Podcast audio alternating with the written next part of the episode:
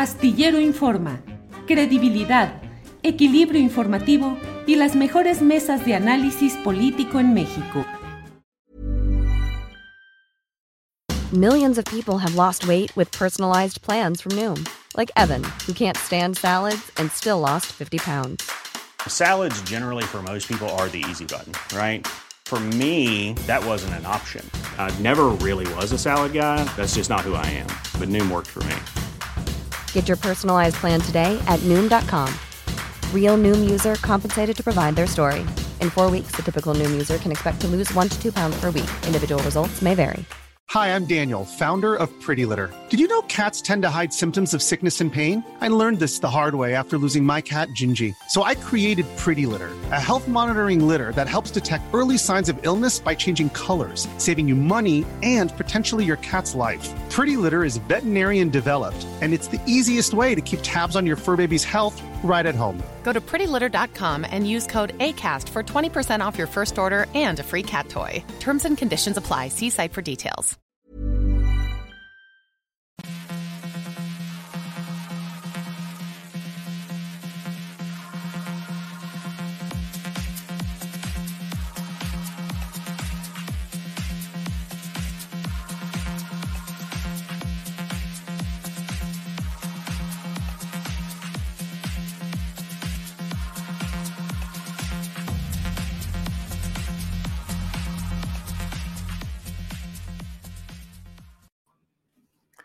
La una de la tarde, la una de la tarde en punto y ya estamos aquí en Astillero Informa. Gracias por acompañarnos en este miércoles 23 de noviembre, en el cual estamos con toda la información, los detalles y lo relevante de este día. Eh, tenemos como siempre, déjeme ver aquí, déjeme ver aquí esto ya. Eh, estamos pues en, comunicación eh, para iniciar este día en el cual tenemos muchos asuntos interesantes. Que se casa la jefa del gobierno capitalino, Claudia Sheinbaum, lo ha anunciado hoy en un programa de radio. Entraremos al detalle un poco más adelante de estas y de otras informaciones interesantes. Pero mire, está sucediendo en... Déjeme ver qué es lo que tengo aquí porque... Eh, espéreme tantito. Ya. Eh, en Jalisco, el Congreso del Estado ha determinado algo que está generando ya en este momento mucho ruido político. Han recortado 37 millones de pesos a la Universidad de Guadalajara, supuestamente por destinar ese dinero a marchas, a campañas y a conciertos. ¿Qué está pasando? Porque ya están pues las movilizaciones, las denuncias, las protestas de parte de la comunidad universitaria de la UDG. Para hablar de este tema está con nosotros Pedro Mellado, periodista de Jalisco. Pedro, buenas tardes. Buenas tardes, Julio. Me da mucho gusto estar con tu auditorio y agradezco la órdenes. Al contrario, Pedro, muchas gracias. Pedro, pues ahora sí que ya no saben ni qué hacer. 37 millones que recortan el presupuesto de la UDG y según lo que leí en los alegatos o los argumentos en el Congreso, eh, pues se dijo que porque era dinero destinado, que había muchas uh, manifestaciones y marchas, se dieron datos y números. ¿Qué está pasando en este tema, Pedro? Bueno. Ah, déjame ¿Me escuchan? ver. Sí, sí, sí, te, te, escucho. A ver, ahí. ¿Me, ¿Me, están escuchando bien? ¿Tú me escuchas, Pedro? ¿Me escuchas, Pedro? Sí, claro que sí, te estoy. Me preguntabas hace un momento qué es lo que está sucediendo en, sí. en Jalisco, Congreso. Mira, Indudablemente que esta última decisión que tomó el Congreso de 7 millones de pesos al presupuesto de la UDG para el próximo año, sobre la base que ha gastado este año muchísimo dinero en desplegados, en marchas, en contra de lo que la UDG considera que es una injusta reducción de su presupuesto. Barbaridad. Me parece una verdadera salvajada y voy a decir por qué la UDG hay que ser auditada en muchos sentidos. Por supuesto que a la UDG hay que exigirle racionamiento, pero me parece absurdo que el Congreso del Estado que está incondicional Enrique Alfaro y sus colaboracionistas del Partido Acción Nacional, voz del amo, igual que los diputados Pedro, de MC. Pedro, perdón, Sí. ¿me escuchas, Pedro? Sí, Este, traemos problemas con el internet. A lo mejor, si quitas la imagen y dejas solo el, solo el sonido, podemos escuchar bien la voz porque se escucha entrecortado. a ver, déjame desactivar entonces la... El- la Ya imagen. la desactivé. ¿Cómo Ya. me escuchan ahora? A ver, pues se ¿Me escucha mejor. mejor? Sí, sí, si hay algo yo te digo, pero nos decías pues de esa aberración de lo que ha decidido el Sí, me Congreso. parece, me parece que es una ver- por una razón.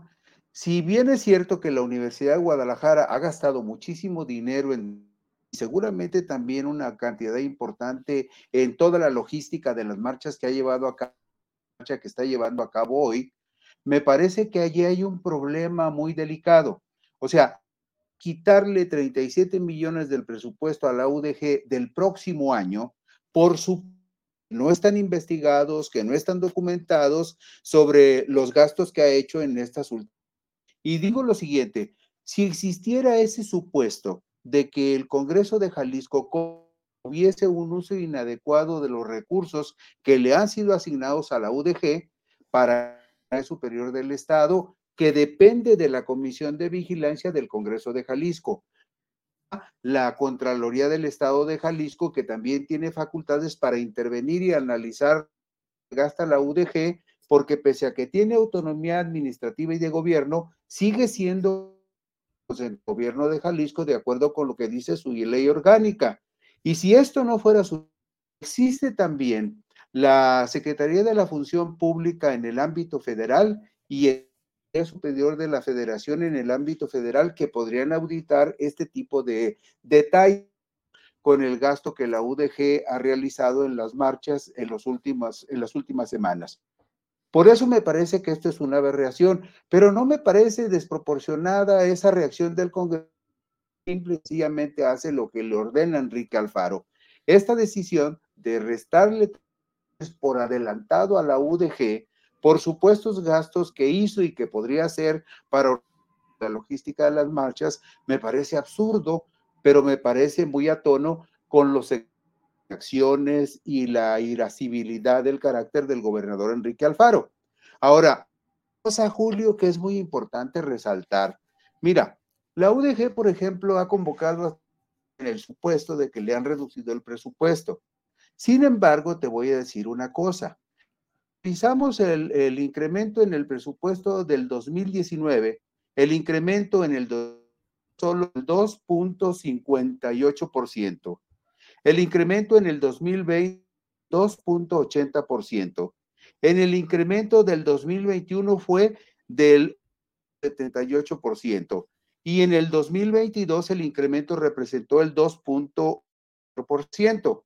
Este año el incremento es superior a esos porcentajes que yo he señalado. Ahora la Universidad de Guadalajara protesta con tanto vigor. Hay un detalle de vista, pero que si ustedes lo revisan con cuidado en los presupuestos de egreso los últimos cuatro años, van a notar algo muy, pero muy singular. Y yo se los voy a... En el presupuesto de egresos del 2019, eh, aparece un rubro eh, fondos especiales destinados a universitario Perdón, 200 Pedro, millones de pesos. Pedro, perdón, Sí. Pedro, se sigue escuchando entrecortado y no logramos apreciar bien todo lo que nos dices. Cortamos y volvemos a reconectar para ver si cambia, Sí, con mejora la comunicación. Sí, discúlpanos, Pedro. Claro. Adelante. Sí. Me, me conecto de nuevo. Sí, por favor, gracias. Estamos hablando con Pedro Mellado, periodista de Jalisco, acerca de lo que está sucediendo en esta decisión del Congreso de Jalisco de recortar treinta y tantos millones de pesos al presupuesto de la UDG. ¿Y qué es lo que hay ahí? Un duelo, una pelea entre los grupos de poder, entre el gobernador Enrique Alfaro, que tiene un pleito directo con eh, pues el virtual jefe político, el cacique de la UDG, el señor Raúl Padilla, que es quien controla esa universidad, y que ha habido un número de marchas, manifestaciones, reparto de camisetas, de logotipos, según lo que han dicho varios diputados sobre todo de Movimiento Ciudadano, en este Congreso de Jalisco y que suponen o consideran que ese dinero eh, se va, que parte del dinero presupuestado para eh, la UDG se va en organizar este tipo de marchas, de manifestaciones, desplegados, protestas, pero em, eh, pues en términos generales es lo que va sucediendo en la Universidad de Guadalajara, donde ya hay quienes están eh, planteando el hecho de que pues habrá protestas, manifestaciones. Julián Falcón dice, Julio, ¿Padilla es de Guadalajara o Guadalajara es de Padilla? Se me hace que Alfaro no la ve de llegué con el ruco. Em, cuando ves que todo se ve pelón y ves a Salinas con peluca, dice Alfredo eh, eh, Carrillo González. Bueno, pues aquí están los reportes, se sigue cortando el audio, se escucha cortado y bueno, vamos a esperar un poquito a ver si se logra, eh, porque es muy importante lo que nos está diciendo eh, Pedro Mellado y lo que em, los datos, las estadísticas.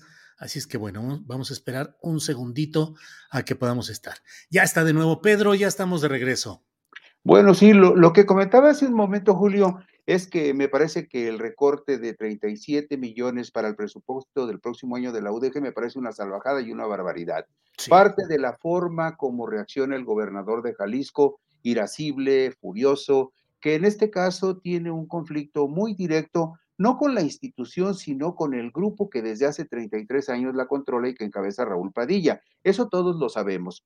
Lo que cualquier persona puede revisar y puede encontrar en el presupuesto de la Universidad de Guadalajara es que los incrementos que se le dieron a la Universidad de Guadalajara en sus presupuestos del 2019, 20, 21 y 22 son mucho más bajos que los incrementos que se le están dando para el 2023. Sin embargo, la gente se preguntaría, ¿por qué en esos cuatro años anteriores la UDG no protestó porque le dieron tan poco incremento presupuestal. Estamos hablando de incrementos desde del 2.56, del 2.80, del 1.78 y el año pasado del 2.94. ¿Por qué la UDG no protestó cuando le dieron esos incrementos que son menores al incremento presupuestal que se le está dando este año? Bueno, tú recordarás y la gente recordará que el inicio de este conflicto se da a raíz de que el gobierno de Jalisco reorienta 140 millones que estaban originalmente destinados para el Museo de Artes de Ciencias Ambientales y lo reorientó para el Hospital Civil de Tonalá, el Hospital de Oriente. Pero el problema es que esos 140 millones para el Museo de Ciencias Ambientales estaba dentro del presupuesto para infraestructura de una de las empresas que maneja Raúl Padilla López, el cacique que controla la universidad desde hace 33 años. Y, le y decía yo lo siguiente, en el presupuesto, por ejemplo, de 2019, hay en, lo que corresponde a los fondos, fondos externos determinados, hay 200 millones de pesos para infraestructura del Centro Cultural Universitario. Estamos hablando del 2019. Y hay otros 80 millones de pesos para infraestructura universitaria. Nos vamos al 2020. En el 2020 hay 120 millones de pesos ah, eh, etiquetados para el Centro Cultural Universitario de Raúl Padilla. En el 2021 hay, para el Centro Cultural Universitario de Raúl Padilla hay 140 millones y para la infraestructura educativa hay 200 millones. En el 2022 ya no hay fondos destinados, perdón, en el 2022 hay 228 millones de pesos para infraestructura educativa, ¿sí? Pero ya no hay fondos destinados para el, para el Centro Cultural Universitario de Raúl Padilla. Es decir, el cambio de tono del grupo de, que controla la Universidad de Guadalajara se da a raíz de un hecho muy concreto, que el gobierno de Jalisco deja de, de etiquetar recursos para la infraestructura de las empresas que controla Raúl Padilla. Y el año que entra en el presupuesto que, está, que diseñó el gobierno del estado de Jalisco, tiene eh, incorporados más de 200 millones de pesos para infraestructura educativa en la Universidad de Guadalajara. Nada más que esos más de 200 millones no se los va a entregar a la institución para que ella los administre, sino que el gobierno los va a administrar directamente a, a través de la Secretaría de Infraestructura y Obras Públicas. Es decir, lo que insiste Alfaro, voy a sustraer los recursos públicos de las manos del grupo UDG para que no sigan haciendo negocios y en particular se refiere a las 14 empresas que administra Raúl Padilla y que en promedio tienen 500 millones de presupuesto de egresos cada año desde hace por lo menos 12 o 13 años. 12 o 13 años en los que la Universidad de Guadalajara ha rechazado en promedio al 57.32% de los muchachos que hacen examen para aspirar a cursar una carrera universitaria. La pregunta también es pertinente. ¿Por qué desde el 2010 hasta el 2022 la Universidad de Guadalajara y sus autoridades no habían mostrado tanto frenesí y tanto ímpetu para exigir que hubiese más infraestructura para recibir a más alumnos cuando en los últimos 13 años han rechazado en promedio al 57.32% y solamente han ingresado el 42% de quienes aspiran a cursar una carrera. A lo que voy es a lo siguiente. Este conflicto en el fondo, Julio, sigue siendo una cuestión muy concreta. Una disputa entre el grupo que controla la UDG y que usa a la institución como escudo para defender los intereses particulares de Raúl Padilla López y un gobernador empecinado y terco que no ha sabido diferenciar que en qué parte el asunto es con el grupo político y en qué parte estaría obligado a apoyar a la institución. Pero también otra cosa importante, mira, de lo que hemos visto en el caso de la UDG, de ese manejo discrecional, personalísimo y patrimonialista de los últimos 33 años. ¿Por qué sucede eso? Porque tanto las autoridades federales como las autoridades estatales han sido omisas en su responsabilidad de ser más serios en fiscalizar el uso pertinente, racional y adecuado de los recursos que se le confían a la principal universidad pública del occidente del país. En el fondo, es una disputa política. Raúl Padilla tiene las mismas ambiciones que tiene Alfaro de querer controlar la política y la economía en el Estado y los asuntos más importantes de la vida pública de Jalisco.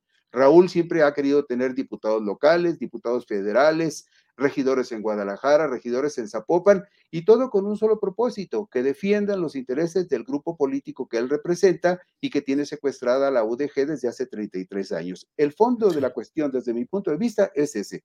Sí.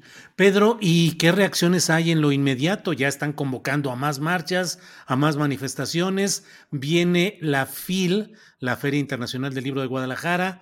Eh, ¿Qué es lo que se está moviendo en estos momentos como reacciones? Bueno, en este momento hay una manifestación muy grande de estudiantes, profesores y trabajadores de la UDG en la plaza más grande del centro de Guadalajara, la Plaza de la Liberación. Por supuesto, con muchas consignas en contra de Alfaro, por supuesto, exigiendo que Alfaro los escuche para que le acredite un presupuesto mayor a la UDG este año. Pero en el fondo, el presupuesto de egresos ya fue aprobado en esta madrugada. O sea, los diputados se apresuraron para estudiar el presupuesto y lo aprobaron en las primeras horas de hoy, ya muy, bueno, en el, en el tránsito de ayer y hoy aprobaron el presupuesto de egresos y de hecho el presupuesto ya es un asunto consumado.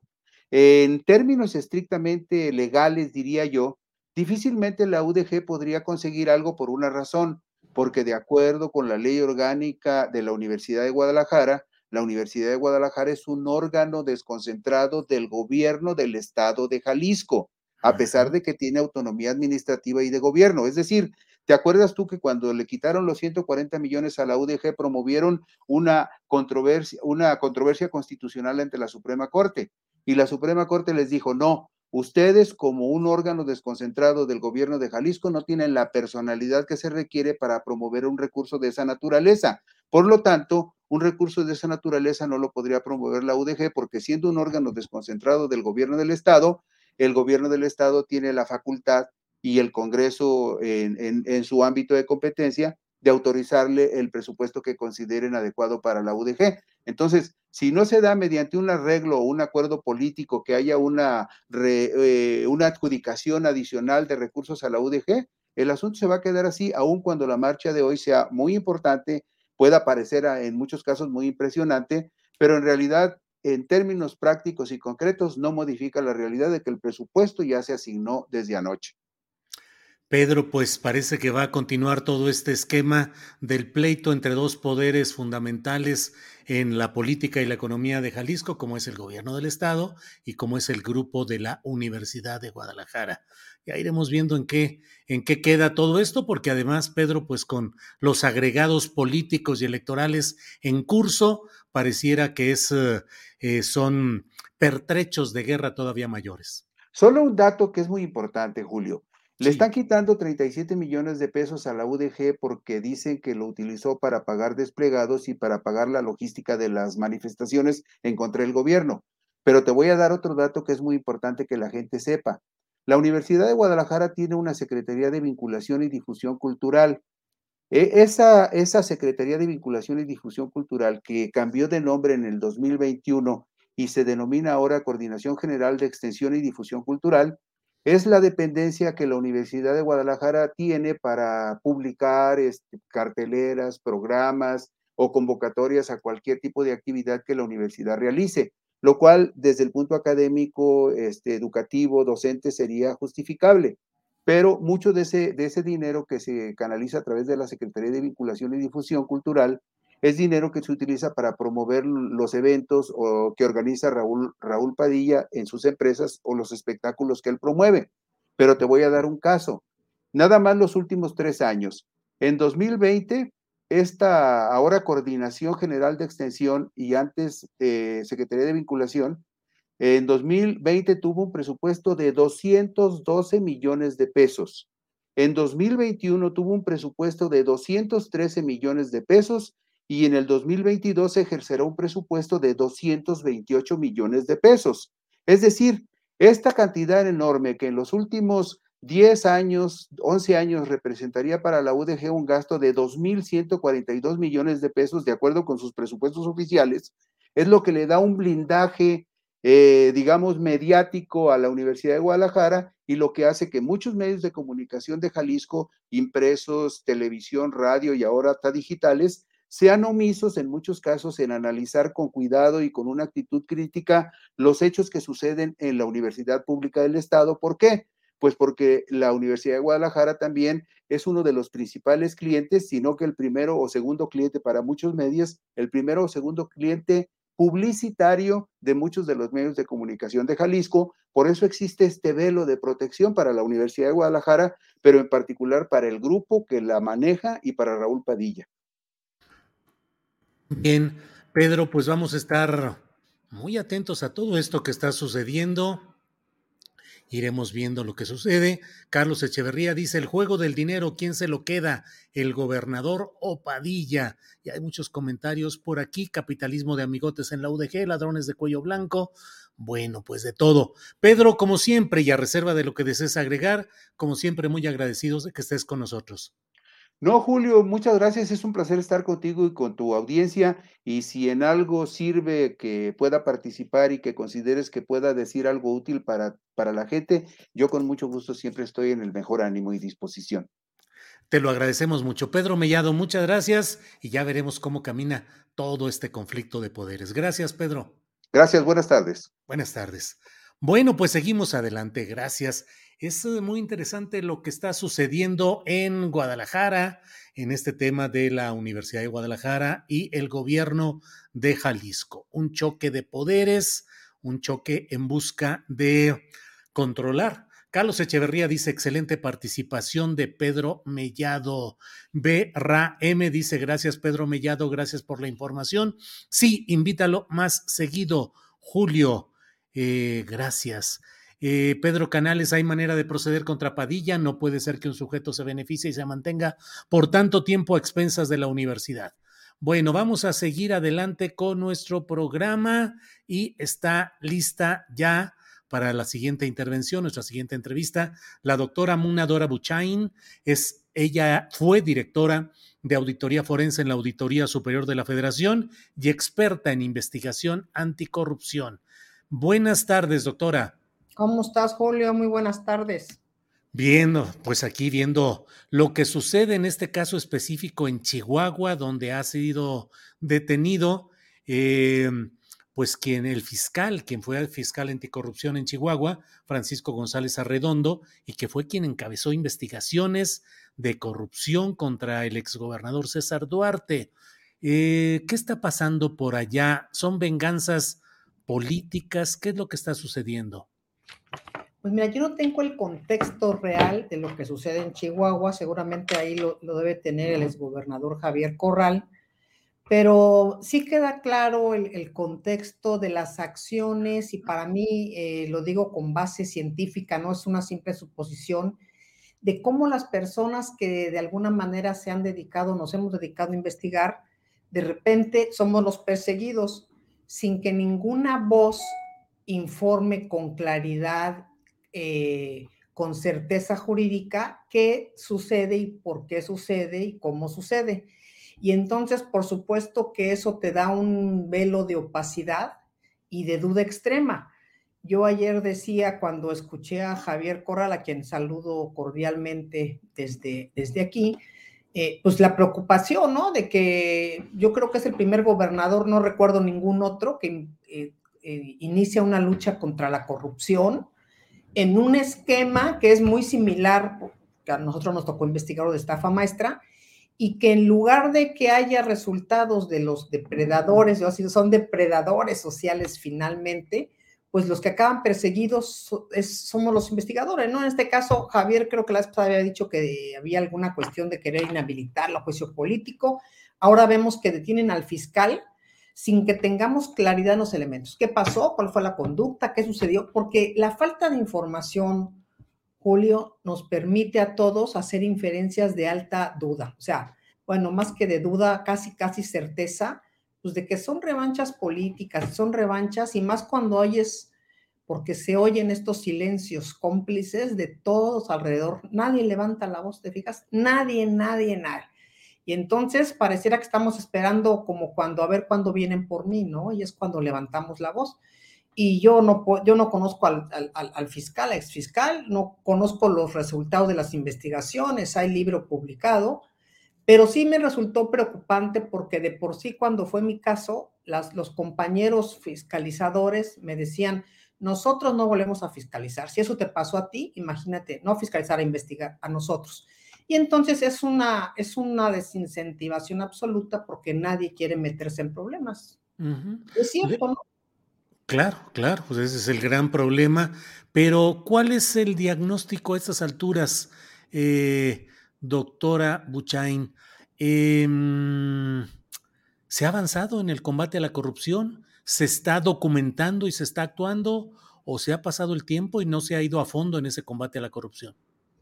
No, yo creo que no hay una estrategia definida para el combate a la corrupción. Sí creo que hay una voluntad del presidente, sin duda alguna, pero la voluntad por sí misma no logra que se mueva todo este sistema que está, lo hemos escuchado en un millón de conferencias, arraigado, o sea, las raíces, es difícil, es difícil eh, quitarlo porque no hay nada sistémico que permita limpiar las instituciones. Al contrario, ¿no? Van fortaleciendo estas complicidades, se van fortaleciendo porque se incrustan en estos nuevos gobiernos, porque al no hacer nada las autoridades que pudieran hacerlo por X o Z, ni siquiera tendríamos que juzgar la razón porque es notorio que no quieren, pues se abren espacios de impunidad y se abren espacios de actuación para todos aquellos que han vivido de la corrupción, ¿no? Eh, donde saben o sujetos que aseveran y, que, y nos quieren hacer creer que son realmente honorables y sustentables y todo ello. Y la verdad es que nuestra memoria no funciona. La memoria nos olvida el otro día. Es un proceso, a veces digo, bueno, es un proceso seguramente de, de, sobrevivencia, ¿no? Porque no reconstruimos nuestro pasado ni interpretamos lo que no nos dicen en los discursos, lo que no nos dicen, ¿no? Entonces esa percepción distorsionada que tenemos de la realidad, pues permite que todo esto salga adelante y permite que haya casos eh, como este y otros más que quizás no ameritaran ese tipo de, prisión, ¿no? Y que si hubiera otros elementos, pudiéramos decir, oye, hay que actuar porque nadie está defendiendo a nadie, ¿no? Pero entonces todos los corruptos, por lo menos los que a mí me tocó investigar, no hay ninguno, no hay ninguno, ninguno, ninguno detenido, ¿no? Entonces cada vez que abro el periódico, veo de que salió libre, de que perdió en el caso, de que no hay elementos, y bueno, hay testimonios, hay testigos, hay proveedores, hay dinero, y han pasado muchos años, muchos años. Entonces, a mí sí me entristece, no me frustra porque ya hace mucho dejé de indignarme por esto, sin que yo pueda levantar la voz como lo ahora, porque no es lo mismo el paso del tiempo y cómo se va deteriorando esta cuestión en el ámbito de la corrupción. Es, lamentable que esto suceda. La corrupción sigue ganando terreno y finalmente nuestro sistema legal y político pareciera incapacitado para ir a fondo.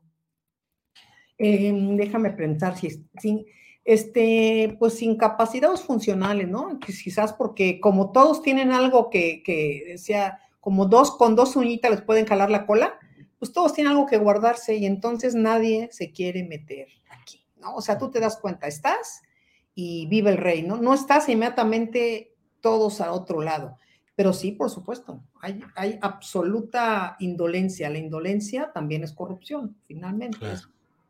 Doctora, y en el caso, agradeciéndote la oportunidad de platicar sobre estos temas y ojalá en otra ocasión podamos tener un tiempo más amplio para poder analizar muchos casos pendientes, pero en el caso de Chihuahua, pues el golpe es contra alguien que eh, en ejercicio de sus funciones encontró, detectó y denunció una serie de corruptelas en aquel caso, en el cual están involucrados personajes de la política nacional y la local. Eh, esa es la gravedad del asunto, encarcelar a quien encontró las pruebas de aquello que incluso te involucra cuando estás en el poder. Claro, ahí es el tema de la, este, credibilidad, ¿no? La, la, fiabilidad de los testimonios. Fíjate cómo la fiabilidad tiene que ver con la confianza, la credibilidad de los casos. Y entonces, pues cualquier caso puede ser manipulado. Eso nos dice, hay, hay cosas como esas que finalmente son estrepitosas y que te digo que desdicen lo hecho y que desincentivan. Tú dime ahorita, todos los que lo están viendo, qué fiscal autónomo, entre comillas, permítanme y perdónenme los fiscales, ha levantado la voz. Pues sí. ¿Quién ha dicho algo, no? Todos los que cooperaron, hicieron.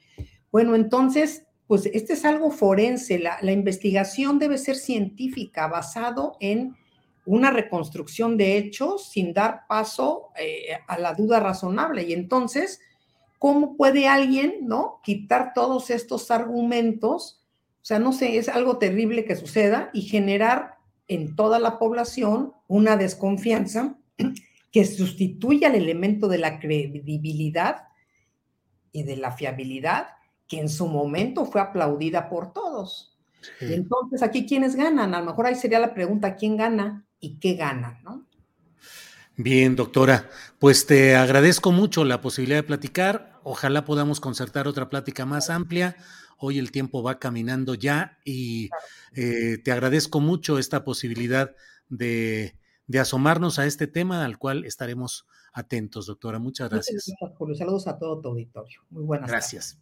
Hasta luego. Bien, pues vamos con nuestra siguiente entrevista que se refiere al tema ni más ni menos que el tema. Perdón, perdón, pero andamos aquí con, con los cambios de temperatura.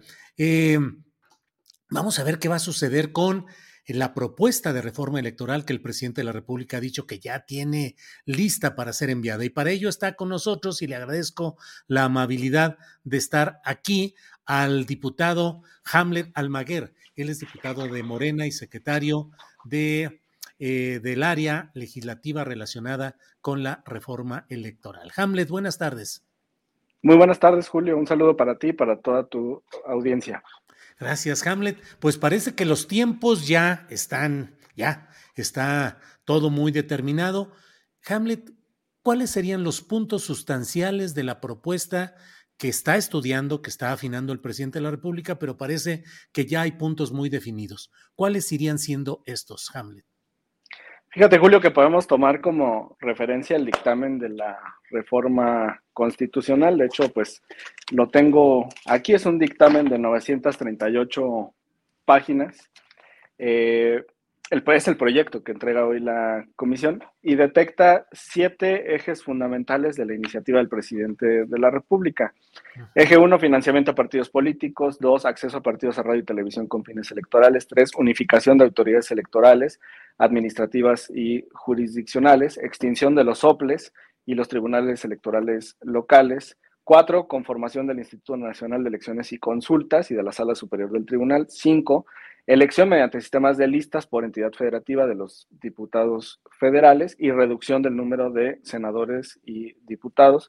Seis, voto electrónico y siete, reducción de integrantes de congresos locales, ayuntamientos y alcaldías. Algunos de estos siete puntos que se van a discutir en la reforma constitucional el próximo 28, porque se cumplen los cinco días, a la una de la tarde estamos eh, convocados, se adelantó un día la discusión, no va a ser el 29, sino el 28. Algunos de estos puntos podrían rescatarse a nivel eh, secundario con menor eh, proporción, evidentemente, que en una reforma constitucional. Esto es algo que ya el presidente de la República ha aceptado en sus intervenciones. En el eje 1, por ejemplo, de financiamiento, pues el análisis que hemos hecho es que la fórmula para destinar los recursos multimillonarios a los partidos está en el rango constitucional.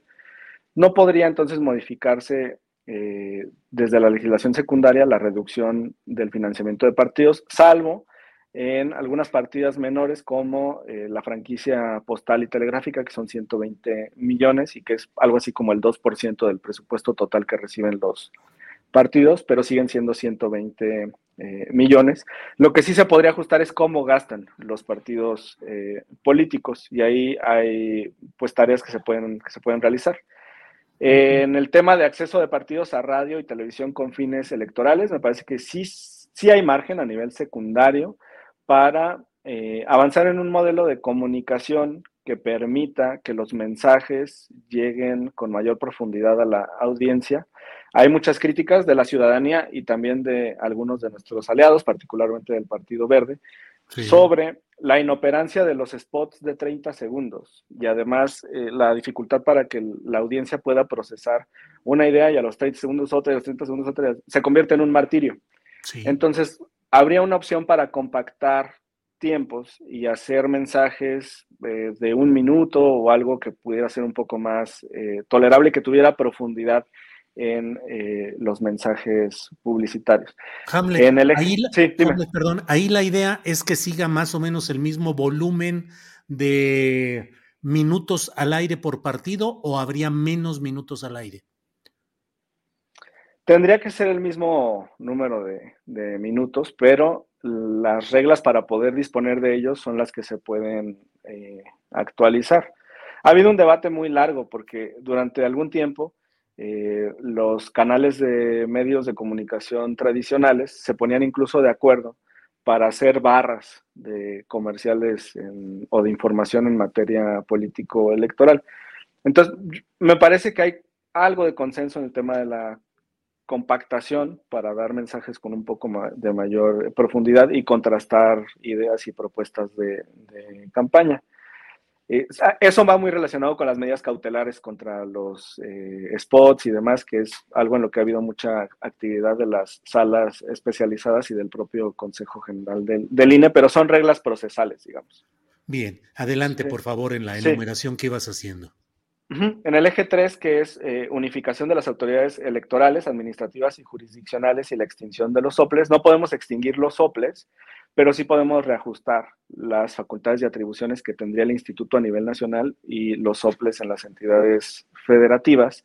Y eso pues implica ahorro también por la reducción de las eh, estructuras. Tocaría también la... Hamlet, ahí para darle más fuerza al Instituto Nacional sobre los OPLES, sobre los organismos locales. Pues para eliminar la duplicidad de funciones, de atribuciones, y va de la mano también con eh, las vocalías o representaciones de los consejos del INE, porque hay consejos distritales, hay consejos estatales, hay juntas locales ejecutivas, hay juntas distritales ejecutivas. El chiste es que hay toda una gran burocracia eh, duplicada y eso se puede flexibilizar. ¿Cuáles son las eh, funciones elementales del instituto, la expedición de la credencial, eso me parece que debe de, continuar descentralizado y con mucha eh, presencia en el territorio nacional. Ahí también vamos a plantear un, ajuste, porque hoy se gastan 700 millones de pesos en renta de inmuebles. Si quieres, ahorita te lo explico. Sí. Pero en el tema de los OPLES, por ejemplo, ellos te pueden iniciar un procedimiento por temas que, tienen que ver con eh, campañas, con mensajes, con participación en eventos y también lo puedes tener a nivel federal, te lo pueden iniciar desde la Junta Local Ejecutiva. Entonces hay un poco de revoltura y, ahí podríamos unificar los, los procedimientos. Esto impactaría también en los juicios en materia eh, electoral. Hacer optativa la escala en los tribunales electorales locales. Esto ya existe en materia administrativa y de amparo. Cuando hay un problema de constitucionalidad, tú puedes elegir ir al juicio de nulidad ante el tribunal contencioso de cada entidad o ir directamente al, amparo ante la justicia federal. Ya se ha regulado un poco sobre esto en jurisprudencia y el término se llama per saltum, pero se trata de institucionalizarlo de tal forma que los ciudadanos puedan elegir si ir a los tribunales locales o al federal y así vamos a demostrar la innecesaria existencia de los tribunales electorales locales durante los próximos, los próximos años. En la elección de los diputados, la constitución, y en esta parte lo estoy planteando, pero quiero decirte que no, no tengo aún consenso dentro de la bancada de Morena y lo estoy platicando también con los aliados. El método de elección, la constitución te dice que hay 300 de mayoría y 200 pluris. Y te dice que los 300 tienen que elegirse de manera uninominal y los distritos se van cambiando por eh, acuerdo del Consejo General. El estado de Guerrero, por ejemplo, hace una década tenía 10 y ahora va a tener nada más 8 distritos. Eh, Nuevo León va creciendo en población y, se le incrementaron dos, lo mismo que en Querétaro o en Yucatán, por los flujos migratorios internos. Eh, entonces eso no, diga, no es fijo cuántos distritos tiene cada estado, pero la constitución solamente te dice 300 distritos. Y te da un límite porque ningún estado puede tener menos de dos distritos. Ese es como una salvaguarda. Y luego te explica los 200 eh, de representación proporcional y lo único que te dice es que se deben de elegir por listas en las circunscripciones. Pero no te dice cómo se conforma cada una de estas listas. Entonces tenemos legislaciones locales que me parecen valiosas, como la de la Ciudad de México y la de Jalisco, entre otras, en las que existe la lista B, que es el sistema de repechajes. Eh, los mejores perdedores de las elecciones abiertas de mayoría podrían entrar en una asignación de diputaciones plurinominales. Y esto le daría sustento democrático a los diputados que lleguen al eh, Congreso con un número importante de votos. Te pongo el caso de Gabriela Jiménez, tuvo, ahora es la presidenta de que siga la democracia, pero su, caso es renombrado, es un caso de, de, un distrito federal de Azcapotzalco, porque se anularon algunas casillas por errores de los funcionarios del instituto y eh, le dieron la vuelta, pero ella es la candidata más votada de la Ciudad de México, obtuvo algo así como 95 mil sufragios. ¿Y dónde quedan esos 95 mil votos por Gabriela? Pues algunos se fueron para la asignación de plurinominales, pero ese es algún modelo de repechajes que podría ser útil. Pasó lo mismo en un distrito de Baja California Sur, no sé si es Los Cabos o eh, en La Paz, y pasó lo mismo en un distrito de Nuevo León que se perdió por algo así como menos de 500 votos ya en la parte del litigio. Entonces esto podría ayudar a, a la composición de la Cámara. Tercero, a mí me parece que en estas 200 podrías asegurar las acciones afirmativas con lugares fijos garantizando una participación de pueblos indígenas y originarios, afromexicanos, personas con discapacidad, diversidad sexual, migrantes. Ahorita estábamos justo en una reunión con, los, con algunos de los migrantes que, vinieron aquí a ver a sus eh, diputados. Y a Morena le interesa mucho la, pluralidad, contrario al, discurso de la, de la ultraderecha, ¿no? Del, del CEPAC que se acaba de reunir y que pues son este, políticas antiderechos y para ellos pues los migrantes no cuentan y los indígenas no cuentan y las personas con preferencias sexuales distintas no cuentan. Pero esto lo tenemos que cuidar en nuestra eh, democracia. Ahí veo margen en la asignación de las 200 pluris. El eje 6, voto electrónico, se salva completo. Ahí podremos regular de P a PA con mucho enfoque precisamente en la participación de los mexicanos en el exterior, porque hoy para ellos es muy complicado acercarse a las representaciones consulares, por, incluso por el temor a redadas de, las autoridades migratorias. Es complicado también agotar el proceso de voto postal que tienen eh, funcionando. Es un voto muy costoso para el país y poco este, operante para los propios migrantes y nuestros paisanos pues merecen tener una representación por el gran sacrificio y apoyo que brindan al país a través de sus, de sus remesas. y el número siete, sí. Si me permites, en este tema del voto electrónico, eh, ¿empezaría por los mexicanos en el extranjero o la idea es que ya entrara cuándo? a nivel general. Sí, lo estamos platicando al interior del grupo. Creemos que puede utilizarse como programa piloto con los mexicanos en el exterior e iniciar con los estados que tienen menor eh, población. Aguascalientes, Nayarit, eh, Tlaxcala, Colima, que son estados que tienen dos o tres distritos eh, federales, para no hacer pruebas de 50 casillas en un estado y 100 en otra con una electrónica, se podría centralizar, digamos, el esfuerzo en algunas entidades echarlo a andar para el 2024, ampliarlo en 2027 y en las elecciones estatales que hay en, en el Inter. Y por supuesto, pues darle plenitud, digamos, en 2030, pero irlo probando a lo largo del, del, sexenio. En Brasil funciona bien y es un país pues con condiciones similares económicas, de desigualdad, la existencia de zonas selváticas, rurales, eh, hay, hay, muchos factores similares, es un país pues muy, muy parecido al nuestro y creo que podemos aprender mucho, mucho de ellos y tener esta colaboración. Y el séptimo eje, reducción de integrantes de congresos locales, ayuntamientos y alcaldías, no se podría rescatar desde el nivel federal en la legislación secundaria, pero me parece que hay una oportunidad para que existan planes B a nivel local, impulsadas en los estados gobernados por Morena y donde hay mayoría en los congresos locales. Hubo una reforma reciente, por ejemplo, aquí en la Ciudad de México, hace un par de años en el Estado de México para reducir este, regidores y, y síndicos, porque había municipios que tenían dos o tres síndicos y ahora ya hubo una reducción. Y esto le ha generado muchos ahorros a los municipios que se pueden utilizar en los servicios que están obligados a eh, brindar. Son algunos de los aspectos que veo que se pueden rescatar del nivel constitucional al secundario. Sí. Hamlet, pues eh, muy redondo y muy completo lo, lo que puede ir caminando. Falta todavía que se defina eh, totalmente la iniciativa o, bueno, los arreglos finales que puedan darse. Y Hamlet, em, de la reforma buscada a lo que hoy se consigue, si lo pusiéramos del 0 al 10, ¿cuánto estaríamos avanzando?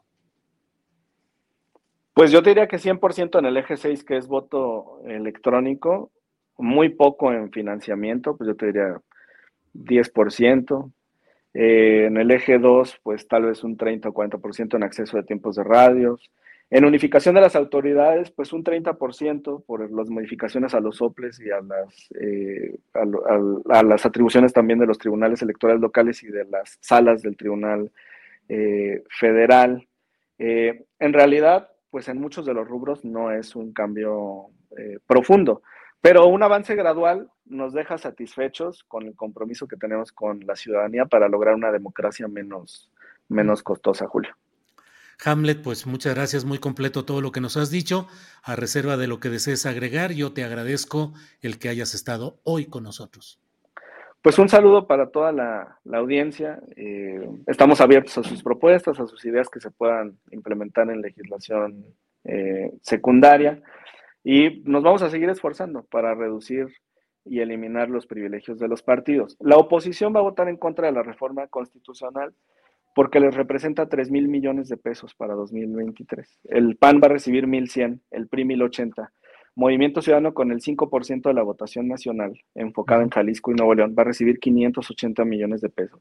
Y el PRD con el 3% de la votación pasó el registro por la mínima va a tener 424 millones. Entonces, el fondo de todo esto son las prerrogativas cuantiosas para los partidos nacionales.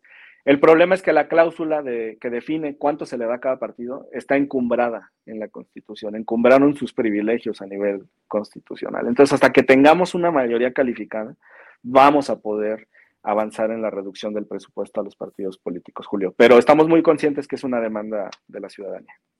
Hamlet, te agradezco mucho la posibilidad y ya veremos cuando esté el proceso legislativo, que cambia, que se avanza, en fin. Por lo pronto, muchas gracias, diputado Hamlet Almaguer. Muchas gracias, me encuentran en Twitter como Hamlet-Almaguer. Buena tarde. Buenas tardes, hasta luego. Hamlet Almaguer, que es eh, secretario de las comisiones legislativas, tanto de justicia como la relacionada con la reforma electoral.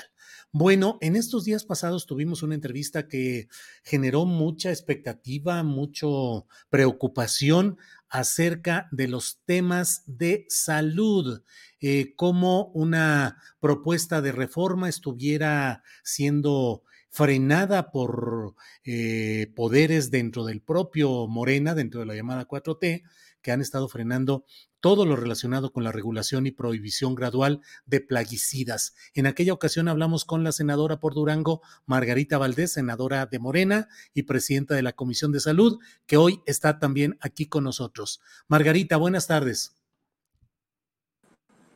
Muy buenas tardes, Julio. Eh, eh, creo que en ah, este tema en este tema es la primera vez que vamos a platicar nosotros. Estuviste platicando con la senadora Ana Lilia, que es la promovente de la iniciativa. Así es, Ana Lilia Rivera. Sí. Así es. Margarita, ¿qué tiene usted, qué nos dice acerca de todo esto que fueron eh, duros señalamientos de la senadora, su compañera de partido, Ana Lilia Rivera? Mira, eh, contextualizando definitivamente que es mi interés es decir que yo estoy a favor totalmente de esta iniciativa, que definitivamente estamos a favor del decreto del presidente de la República, que eh, lo que se daña a la salud de los y las ciudadanas, de los niños, de las mujeres, de los hombres, es mucho lo que queremos detener y consecuentemente también eh, la tierra, el ambiente, el agua de los y las mexicanas. Estoy de acuerdo con ella en que ha habido muchas circunstancias que nos han impedido avanzar como quisiéramos. Y esas circunstancias vienen siendo, entre otras, el que quiere la gente, las instituciones, las agrupaciones, los partidos, que se les escuche y se les tome en cuenta. Se les va a escuchar y se les tomará en cuenta eh, lo que sea prudente. Hay detalles que dice uno, no, no pueden ser. Uno de ellos, Julio, en una de las iniciativas dice que cuando ya no estemos nosotros como senadores y senadoras, vamos a seguir participando en la regulación de estos plaguicidas y que inclusive los que están como funcionarios en saber o en otras dependencias también vayan, van a tener voz y voto cuando se ofrezca algo en ese sentido. Creo que eso es descabellado y no lo podemos dejar pasar. Y no es que no escuchemos a los grupos, sino que simplemente no se pueden hacer cosas fuera de un proceso legislativo o de una constitución. Margarita, ¿me está usted diciendo entonces que va en la misma línea de lo que señaló Ana Lilia Rivera? Definitivamente vamos en el mismo sentido. Nos hemos eh, entendido bien desde un principio, desde siempre, pues, pero en este tema más, estamos muy comprometidas con el proyecto del presidente de la República por convicción, porque estamos convencidas desde hace 5, 10, 15 o 20 años de que la salud de los mexicanos es primero. Eh, en términos procesales, ¿qué es lo que sigue? ¿Ya está el dictamen? ¿Ya será la votación pronto? ¿Cómo va todo? Eh, no, todavía mañana tenemos una reunión con otros senadores que dicen que ellos quieren participar. Estamos esperando las opiniones de otras instituciones. Hemos escuchado a CONACIT, a Salud, a Saber. Nos falta que nos dé su opinión economía, hacienda en ese sentido y los vamos a escuchar. Eh, se nos atraviesan días festivos, ahorita tenemos un, evento muy importante en el Pleno y pues será de días, será de días, sería esperar esta semana, probablemente la otra. Eh, Margarita, ¿coincide usted con su compañera de partido, Ana Lilia Rivera, en que SADER, donde está como secretario Víctor Villalobos, ha estado más al servicio de los transnacionales que al proyecto de la 4T? Simplemente yo he estado en desacuerdo con el secretario de Agricultura eh, desde hace tiempo, no nomás con este tema, sino en la forma en que se ha tratado el campo mexicano. No había uno participado porque no era el tema que nos compete, pero no, he estado en desacuerdo en muchas cosas. Y en este tema específicamente, la propuesta, la iniciativa, la opinión del secretario de Agricultura no creo que sea muy acorde con los intereses de la cuarta transformación.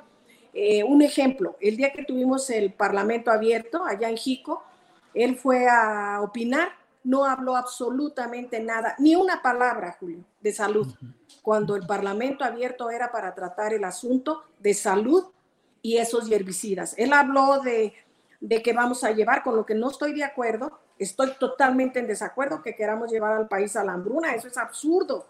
Eso, eh, eso cualquier persona que tenga el elemental conocimiento de economía política sabe que las hambrunas no se dan por modificar el modelo agrícola. Ellos ponen otros ejemplos, pero no ha pasado en Canadá, no ha pasado en Estados Unidos, no ha pasado en Alemania, Argentina, Chile. Sin embargo, en México, ¿por qué ha de pasar? Simplemente porque ellos eh, son pitonizos de las desgracias. No, en México tenemos con qué eh, producir suficientemente alimentos sin necesidad de estar envenenando a los ciudadanos. No lo he mencionado y agradezco el espacio, Julio, para decirle a la gente que nuestro interés es evitar el cáncer, evitar el Parkinson, prevenir este, el Alzheimer, malformaciones congénitas, abortos espontáneos que están ligados principalmente con estos venenos. Son venenos, no nos hacen bien, no nos hacen bien y eso de que dicen que hay que regularlo para poquito a poquito a poquito, no, el mm. veneno poquito a poquito a poquito ha matado a muchas personas. Bien. Margarita, pues le agradezco mucho que haya tenido la amabilidad de darnos su punto de vista. Aquí estamos atentos a lo que usted plantee y bueno, pues por esta ocasión, muchas gracias, Margarita. Julio, nada más agregar que una de las empresas que más nos están mm, haciendo la malobra, que nos están mandando muchos cabildeadores, es Bayer, y Bayer en muchos de los países, hasta en su mismo origen, están demandados y han tenido que pagar millones y millones de dólares o de euros que ya no hacen que la gente reviva ni que la gente deje de sufrir. Bien, pues estamos atentos, Margarita. es una tarea todavía larga, todavía llena de sinuosidades, pero aquí estamos atentos. Gracias. Muy amable, Julio. Muchas gracias. Saludos. Gracias. Hasta luego.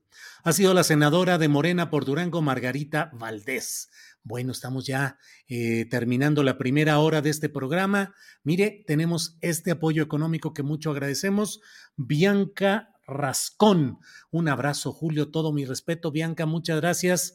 Muchas gracias por este apoyo económico que, pues la verdad, nos ayuda, nos... Uh, eh, nos eh, fortalece, nos reconforta el hecho de recibir este tipo de apoyos económicos. Muchas gracias. Por aquí está otro que estoy buscando en estos momentos, pero em, bueno, en un ratito más lo tendremos aquí listo. Déjeme ver qué otra información tenemos en este día. Em, ah, ah, ah.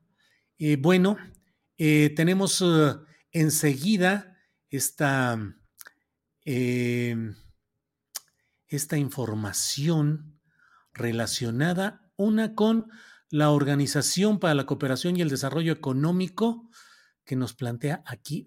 Pero mire, antes de, antes de irnos con todo esto, déjeme ponerle eh, videos de lo que ha dicho hoy el presidente de la República relacionado con la marcha de hoy. El presidente de la República invita a funcionarios a esta marcha el domingo, el domingo, el domingo. Adelante, por favor, Andrés.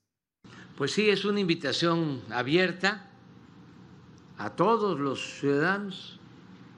En el caso de los servidores públicos, si no tienen una actividad y es domingo, pueden asistir porque son ciudadanos y eh, es eh, pues un acto para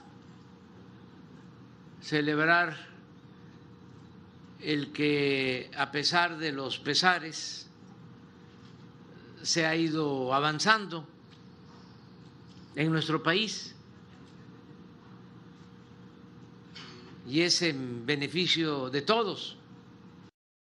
marchas en adelante y usted va a desaparecer eh, eh, públicamente después del 2024, ¿sería la última marcha de Es que puede ser la última, aunque no puedo decir así de manera categórica que es la última, porque no sabemos qué nos depara el destino. Nosotros eh, nos mantenemos, eso no debe de olvidarse, no han podido derrotarnos los adversarios del conservadurismo no han podido porque tenemos el respaldo del pueblo. Bueno, pues ahí está la invitación y pues las consideraciones que hace el propio presidente de la República. Como siempre, hay mucho, mucha información. Eh, muchos comentarios aquí. Mire, J. Pablo K. dice: merece un puesto en la 4T la doctora Muna. Qué mal que AMLO no la voltea a ver. Em, aquí nos preguntan, María Ángeles Lara Lujano dice: ¿se casa Chainbaum? ¿Será requisito para ser presidenta? Pues sí, mire usted que hoy en una entrevista de prensa de estos programas peculiares, de asuntos varios, pues ahí la propia jefa del gobierno capitalino anunció que se va a casar con quien ha sido, pues es su novio, vive con él actualmente y fue su compañero universitario.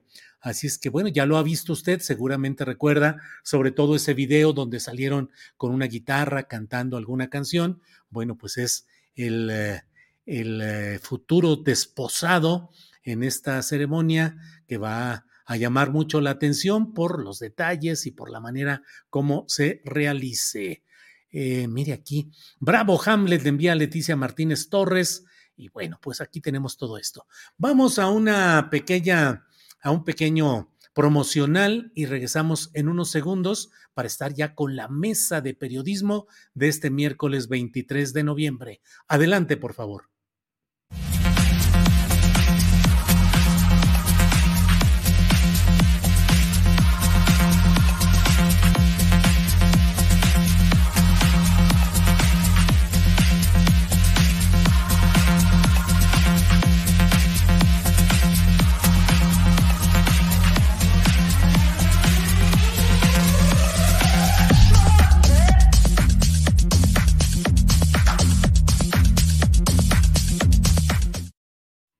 Pues ya estamos aquí, son las 2 de la tarde, las 2 de la tarde en punto de este miércoles 23 de noviembre y es la hora adecuada para que entremos ya en nuestra mesa de periodismo.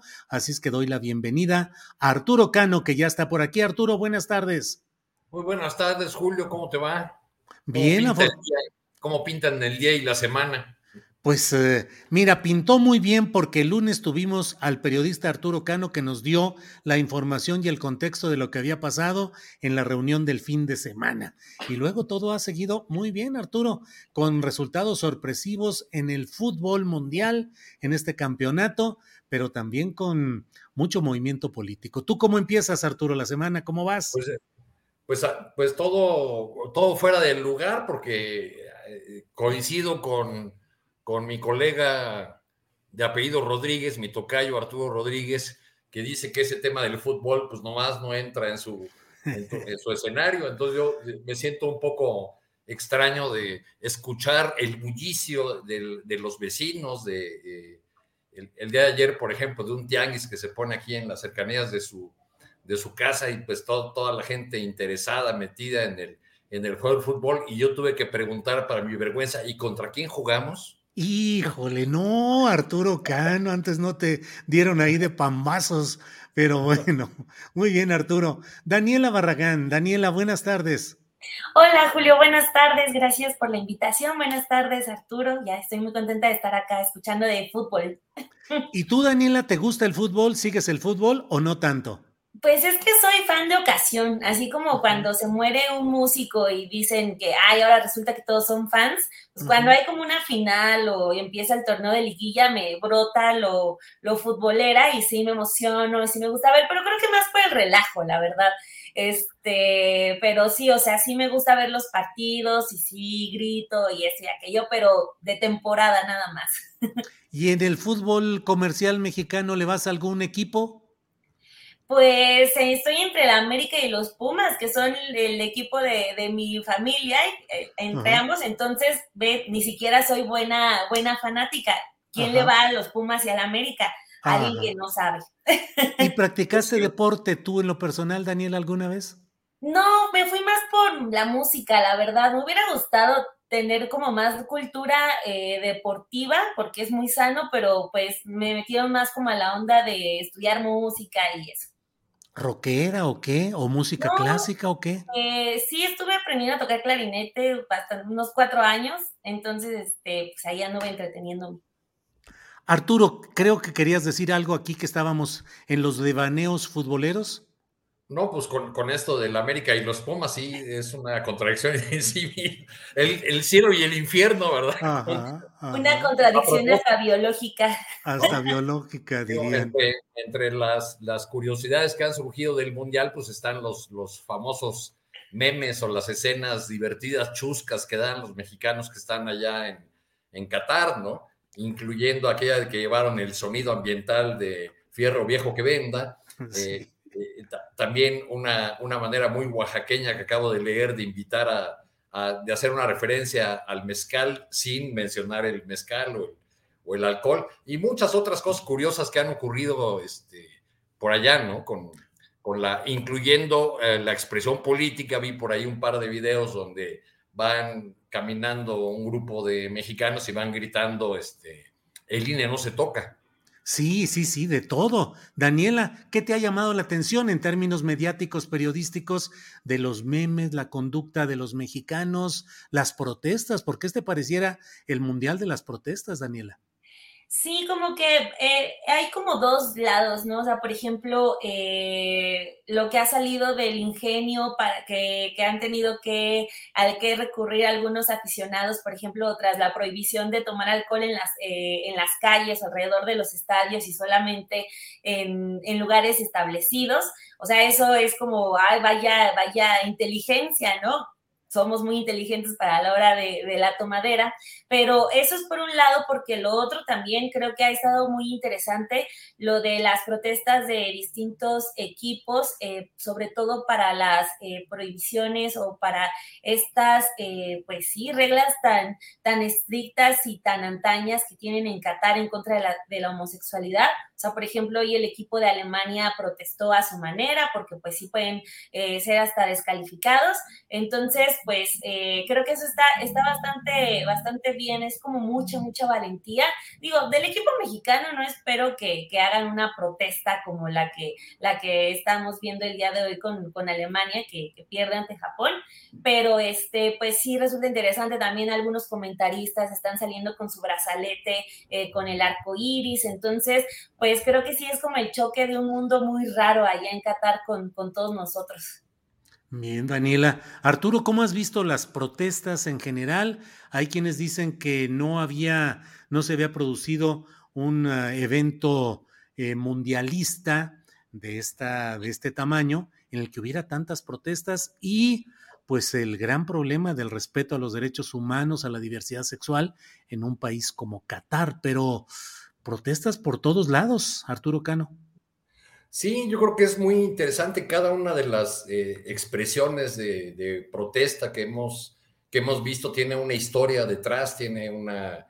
Eh, hay, un contexto, ¿no? Eh, ayer lo platicaban ahí con Temori sobre el caso de los iraníes y la negativa a cantar el himno nacional y se han dado expresiones de protesta que podríamos llamar globales, como con los temas de derechos humanos, y también nacionales aprovechando ese escenario para, para hacer señalamientos que, eh, que sin embargo no, no, hacen que la rueda del negocio, que es el fútbol, deje de, de girar. Eh, al llegar a este mundial vimos una gran cantidad de trabajos eh, periodísticos que hicieron referencias al costo en violaciones de derechos humanos y el costo de sangre que tuvo este mundial eh, con trabajadores súper explotados de, las eh, naciones que suelen enviar eh, trabajadores que no tienen ningún derecho en, estas pequeñas naciones árabes riquísimas, este, en estas zonas del, del Medio Oriente que tienen mucho dinero, pero donde los que sostienen con su trabajo, digamos, el funcionamiento de, esas, de esos países, de sus ciudades, no tienen absolutamente ningún derecho y sí muchas veces son, eh, pues, explotados, vejados, tratados francamente con, en una suerte de esclavitud del siglo XXI. Bien, Arturo. Daniela, bueno, entre tanta entre tanta tensión política en la que vivimos en México, se agradece. Mira, ya está por ahí Alberto Nájar. Alberto, ¿nos escuchas? No, trae problemas ahí, Alberto. Eh, Andrés, se me hace que deja un ratito fuera Alberto de la imagen porque apenas está tratando. Cuando esté listo, lo ponemos, por favor. Dani, eh, pues mucha tensión, mucho enojo, mucho, mucha crispación. Entonces un ratito de fútbol, bueno, se agradece y la discusión se va por otro lado. Y luego hay noticias también muy de nota rosa política. Se casa la jefa del gobierno capitalino y precandidata presidencial y según algunos observadores, puntera en esa guerra de corcholatismo. ¿Qué opinas, Daniela? ¿Qué? Eh, eh, publicidad, eh, amor. ¿Qué opinas?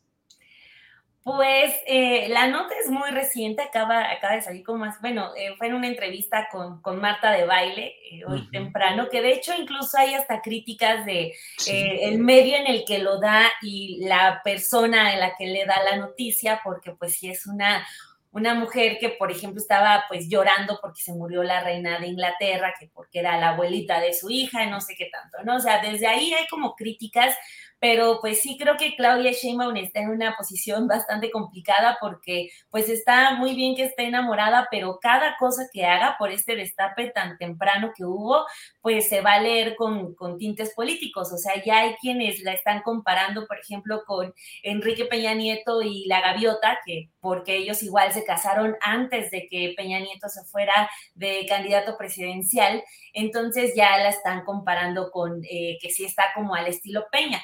Eso por un lado, porque también eh, con, con, diversas compañeras estuve platicando desde, digamos, con la mirada feminista del asunto, eh, de que pues si de por sí es muy complicado hablar de una mujer presidenta, eh, todavía iba a ser más complicado hablar de una mujer soltera eh, presidenta.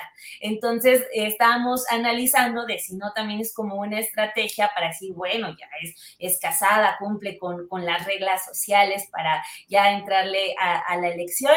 Entonces, o sea, como está muy reciente, eh, están saliendo pues varios ángulos y a final de cuentas, pues si ella lo está haciendo porque está muy contenta y enamorada, pues también, eh, ni modo, ya todo mundo va a entrarle con, la mirada política a su asunto eh, de, la boda. Digo, está muy bien, si está feliz, eh, pues lo que ha comentado en varias entrevistas, que es un hombre que la entiende, felicidades por eso, pero pues todo, todo ya se le va a ver como estrategia y ni modo, yo creo que ella, ella ya lo sabe. Bien, Daniela. Arturo Cano, digo, más allá de los ribetes específicos de la nota rosa, y de las publicaciones del amor, eh, pues el, el, efecto político es que pues está analizando ya eh, cuál es el sentido de esta boda, en fin, pues es el destino de los personajes públicos en los cuales hasta su vida privada pasa por el sedazo, por el análisis de, de los votantes, de los ciudadanos. ¿Qué opinas pues de, de este anuncio de la boda? ¿Crees que ayuda políticamente a Claudia Sheinbaum? ¿Cómo ves el tema, Arturo? Bueno, el, debe haber del lado de los medios respeto a la vida privada de, los personajes públicos, pero en ocasiones pues, ellos mismos se encargan de ponerse en el, candelero, como en este caso. Llama la atención además el, el, medio que ella elige para hacer este, este anuncio, porque Marta de Baile es una crítica consistente y permanente de la 4T. Eh, les pasa, eh, yo creo que a, muchos, a muchas de las figuras de la 4T que eh, toman muchas veces la narrativa del presidente del, contra los medios de comunicación y esta idea de que ha sido el, presidente más atacado en la historia, este, pero luego corren a a, ser entrevistados por esos mismos medios que, que, han sido señalados como adversarios o que, o que forman parte de este eh, coro griego que critica de manera sistemática al, gobierno del presidente López Obrador.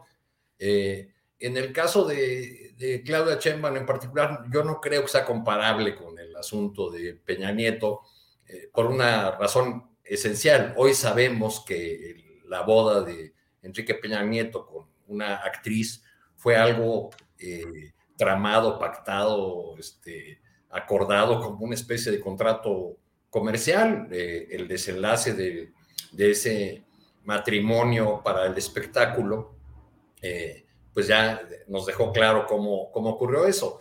En, este caso, pues sabemos que la, que la actual jefa de gobierno se separó hace ya eh, varios años de, de su pareja, de, un dirigente político seguista, de origen seguista igual que ella, de Carlos Imas, reencontró con el tiempo a un viejo eh, compañero de la Universidad, Jesús Tarriba, eh, mazatleco.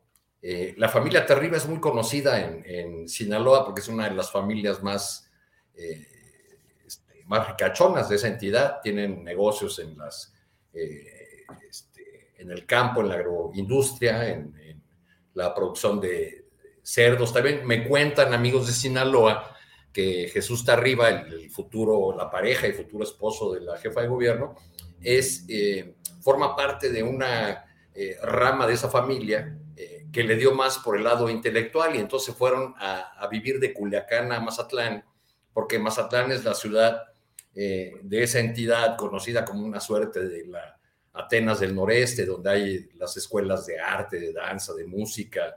Este, y bueno, pues eh, él forma parte de esta familia que le dio más por, por el estudio, este, estudió en la Facultad de Ciencias de la, de la UNAM, entiendo que actuaría, y se desempeña como analista de riesgos en el Banco de México, hasta donde, hasta donde leí en una, en una nota de hace algún, algún tiempo. Entonces, eh, creo que pues tenemos que, que este, hacer estos comentarios sobre la, vida privada de, los políticos, pues sobre todo cuando ellos mismos la ponen en, la mesa o en el candelero. ¿no? Bien, eh, creo, ¿no? Otra vez eh, entra y sale. Eh, Alberto Nájar debe traer problemas ahí de conexión que hacen que entra y se sale que bueno, pues ahí traemos. Andrés, creo que todavía no está listo, ¿verdad? Todavía no, todavía no. Bueno, eh, Daniela. Tener Telcel como, como cierto tecleador astillado que le anduvo fallando toda una semana. Híjole, sí, sí, sí. Así es, así es. Daniela, eh, bueno, pues aparte, ya, ya pasamos por el fútbol, por los casorios, de todo, así es que se viene ya la etapa de en la que el propio presidente de la República ha anunciado que está afinando y que ya va a presentar eh, la iniciativa del Plan B de reforma electoral, que no será tan eh, ambiciosa, tan transformadora como el Plan A, pero que algo implicará. ¿Cómo ves eh, las batallas que se vienen en este terreno? ¿Te gusta algo de lo que se ha planteado en este Plan B? ¿Te parece que solamente pues medidas secundarias que no van al fondo del asunto. En fin, ¿cuál es tu opinión, Daniela? Creo que para el presidente es un triunfo en varios sentidos. El primero es porque, aunque no sea tan ambicioso, eh, va a lograr hacer algunos cambios que son, son sustanciales para el tema eh, de lo electoral, pero también gana al momento ya de evidenciar eh, cuáles fueron las resistencias de, de, este grupo de la oposición, pero sobre todo dentro del INE. Eh, yo, yo lo que estaba pensando hoy temprano con el presidente ya habla de que, eh, o sea, la reforma él ya la da por muerta, ya lo da como algo desechado. Entonces, ahí primero como que ya tira un poco el lema que trae lo que tiene unida a la oposición, que es el INE no se toca. Entonces, eh, ya digamos, eh, le va, les va a bajar un poco eh, la fuerza que habían tenido con ese eslogan. Y el presidente dice, pues incluso ha, dicho que la marcha del domingo, y ha ocupado ya varios días para comentarlo, que definitivamente la marcha del domingo no es eh, para, para la reforma electoral, porque, insisto, él ya dijo que ya la da por muerta y que son las reformas secundarias y que esas ya las tiene más controladas. Entonces, al momento de ya empezar como, digamos, a menospreciar la batalla que unió a, cierto, a cierta parte de la oposición, y al asegurar de nueva cuenta algunos cambios, no todos, pero algunos, eh, pues digamos, ahí gana, gana una batalla, ¿no? De decir, pues, a ver qué otra, qué otro tema los une, tanto como el INE, pero pues aquí ya nosotros nos vamos a entender de otra manera.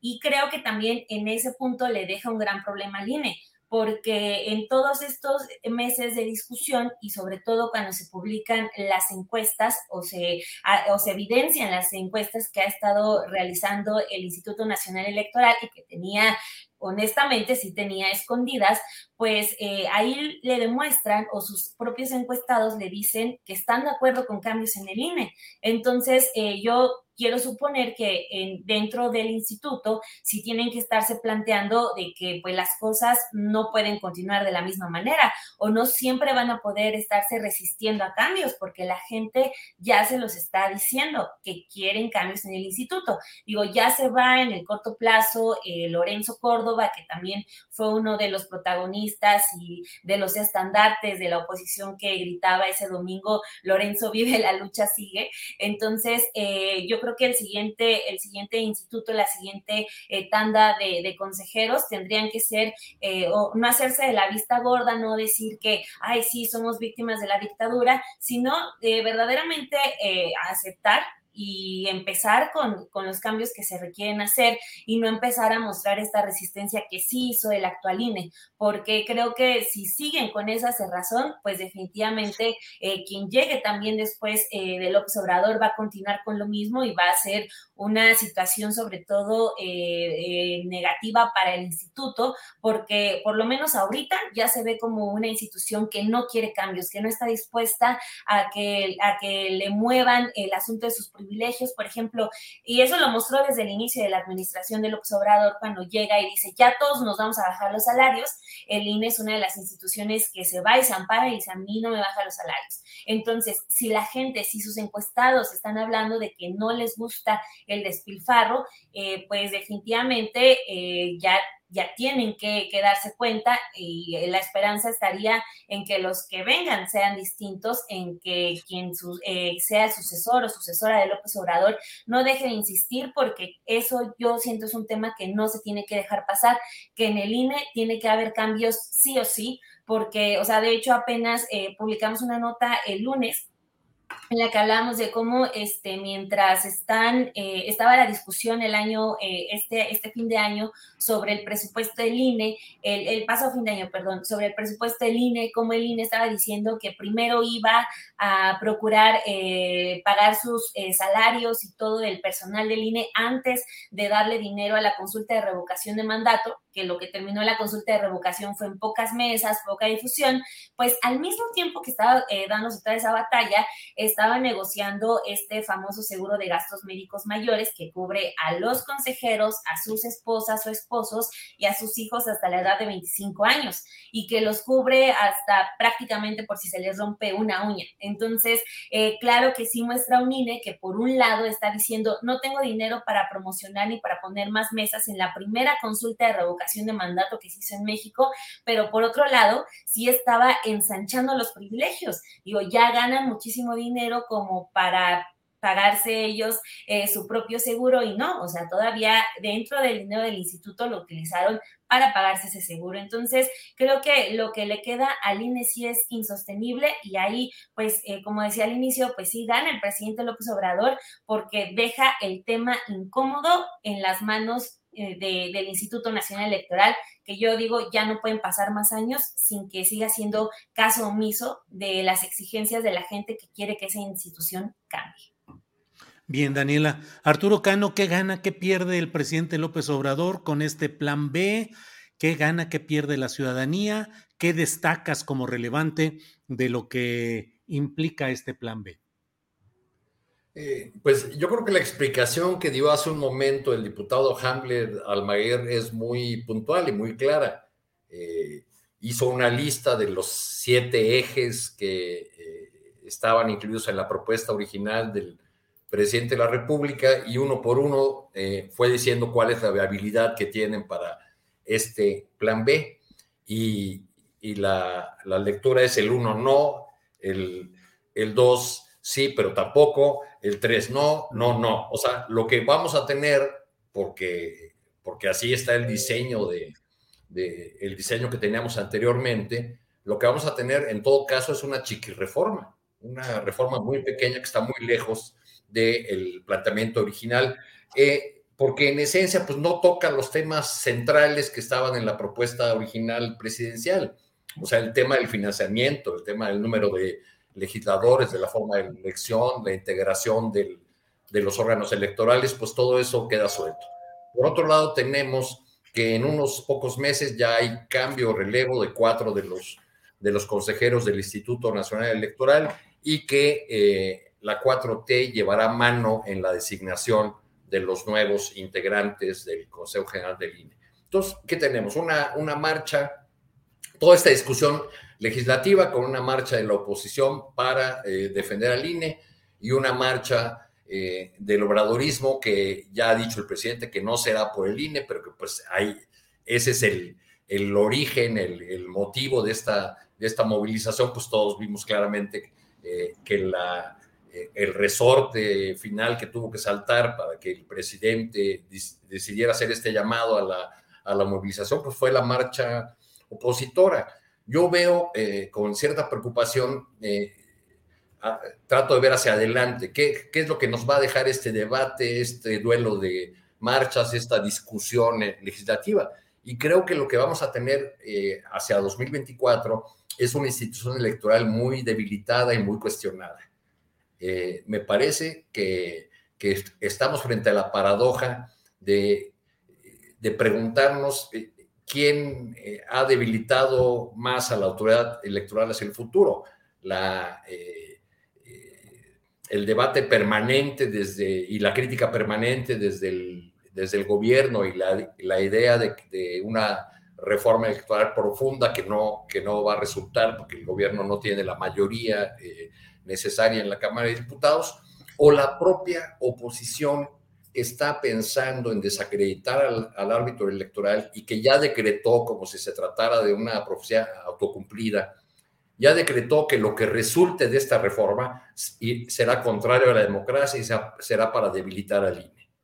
Entonces, ¿cuál será, cuál va a ser el papel, cuál va a ser el, margen que tendrán los nuevos consejeros que eh, tendremos a partir de, me parece que abril, ¿no? Del año que entra, eh, o por ahí, este, pues va a ser un papel muy complicado, muy, muy difícil, este, porque, porque será un, Consejo General y un Instituto Nacional Electoral que eh, resultará poco fiable, que no resultará un árbitro parcial, al menos para una de las partes, o se usará de argumento eso para, eh, eh, para justificar un resultado electoral, para ya, veo a la oposición el año que entra hablando de un árbitro parcial, hablando de, eh, un comportamiento inadecuado de los nuevos consejeros, en fin, creo que, este episodio eh, se viene a sumar a los muchísimos que ya acumulamos en nuestra historia eh, de cómo no hemos sido capaces de dotarnos de una institución y de un sistema electoral que esté fuera de cuestionamiento por todos los, actores. Todavía no llegamos a ese punto. Bien, Arturo, parece que ahora sí ya está listo nuestro compañero Alberto Nájar. Alberto, ¿nos escuchas? Hola, ¿qué tal? Buenas tardes. ¿Me escuchan ustedes? Sí, te escuchamos muy bien. Tienes todo el programa, 20 minutos por delante tú solo, para hablar de todo lo que ya abordamos nosotros. Bienvenido, Alberto. Muchas gracias, perdón, desde, intenté con tres aparatos hasta que conseguí una compu prestada y bueno, ya estoy. Eso de la tecnología. ¿Y qué fue lo que pasó? ¿Le diste un balonazo a la computadora y por eso no jalaba o qué? No, pues eso pasa ahora sí que cuando uno es pobre y de familia numerosa, pues ni modo, tiene que adaptarse lo que puede. Ahora sí que estoy, estoy exactamente igual que, que tú, Julio, eh, con producciones con lo que hay. Pues sí, ¿qué se le hace? Oye, Alberto, ¿a ti sí te gusta el fútbol? One size fits all seemed like a good idea for clothes. Nice dress. Uh, it's a it's a t-shirt. Until you tried it on. Same goes for your healthcare. That's why United Healthcare offers a variety of flexible, budget friendly coverage for medical, vision, dental, and more. So, whether you're between jobs, coming off a parent's plan, or even missed open enrollment, you can find the plan that fits you best. Find out more about United Healthcare coverage at uh1.com. That's uh1.com.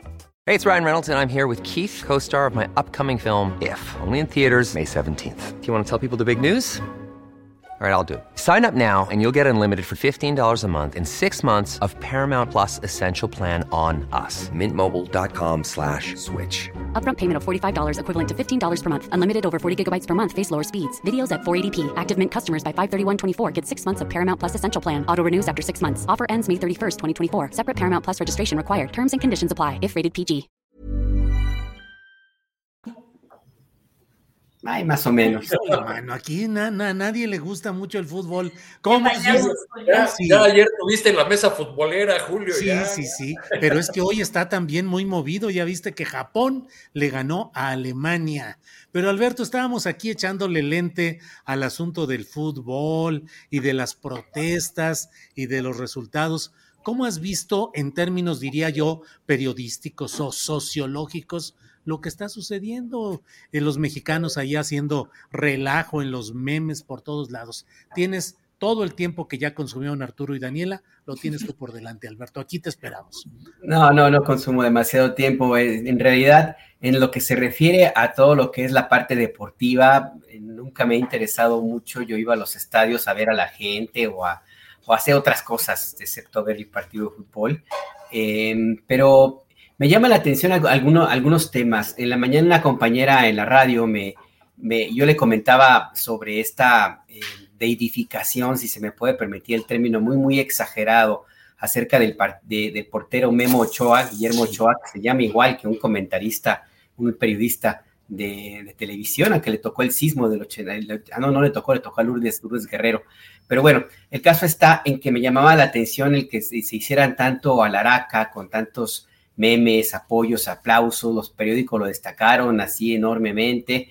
Eh, y más allá de responder a la dinámica de las redes sociales que tienen este tipo de costumbres, me decía la compañera, y yo coincido, en que si toda la atención se ha concentrado de esta manera en que paró un penalti, un penalti, un portero que entiendo es bastante bueno, eso significa entonces que la afición mexicana no tiene muchas expectativas más allá de Guillermo Ochoa acerca de lo que va a pasar con este equipo de la selección mexicana.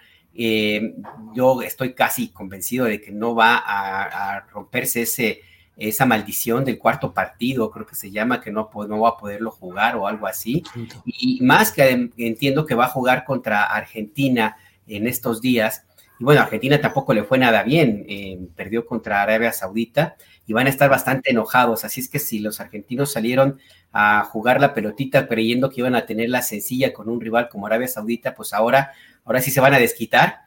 Entonces, muy probablemente es que México pierda el partido contra Argentina y pues que no va a pasar nada más allá que, que, regresen pronto el equipo de, de, fútbol.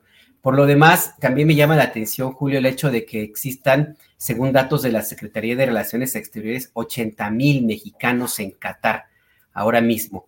Eh, viajar hasta allá no es, no es barato no es, tan, no es muy sencillo, sí se ocupa de una buena cantidad de recursos, por más que vayas de mochilero, pues sí te sale una lana, el boleto de avión y la estancia por allá, porque allá sí se, la, los precios son exorbitantes.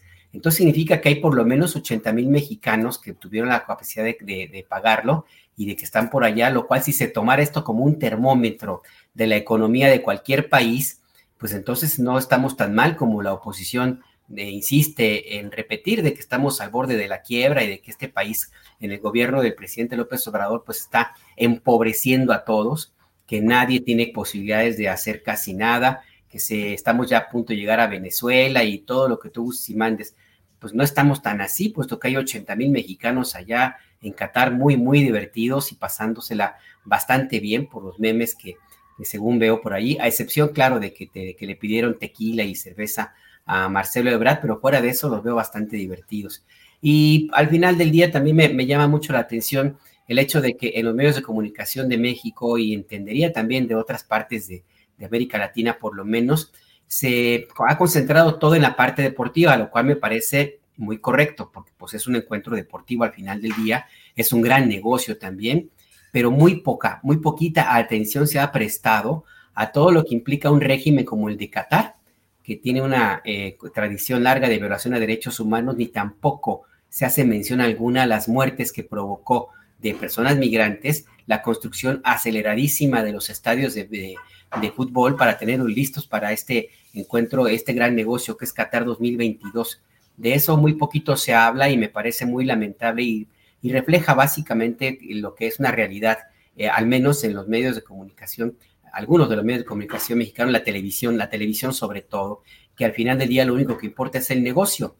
Todos los demás, todos los demás temas de la forma como se llegue y se plantee el, asunto, el llegar a este, este, a este encuentro deportivo, sale sobrando, porque lo que más importa, insisto, es el rating, es el negocio y es el seguir consintiendo a un equipo de fútbol como es la selección mexicana, que según la historia, lo que yo he visto hasta ahora, pues eh, no ha pasado de, mediocre, no ha pasado de, ese nivel de jugar la primera y cuando mucho la, segunda ronda y hasta allí, por más de que se haya invertido una cantidad impresionante de dinero en los equipos de fútbol profesionales. Entonces, pues, pues ni modo, es parte de nuestra realidad. Eso me recuerda alguna anécdota de este personaje de Chespirito que fue, llevó su show al Estadio Nacional de, Santiago de Chile, eh, a toda la vecindad del Chavo del Ocho, unos días después de que habían sacado allí los cuerpos de las personas asesinadas por la dictadura de, Pinochet y cuando todavía se acababa de limpiar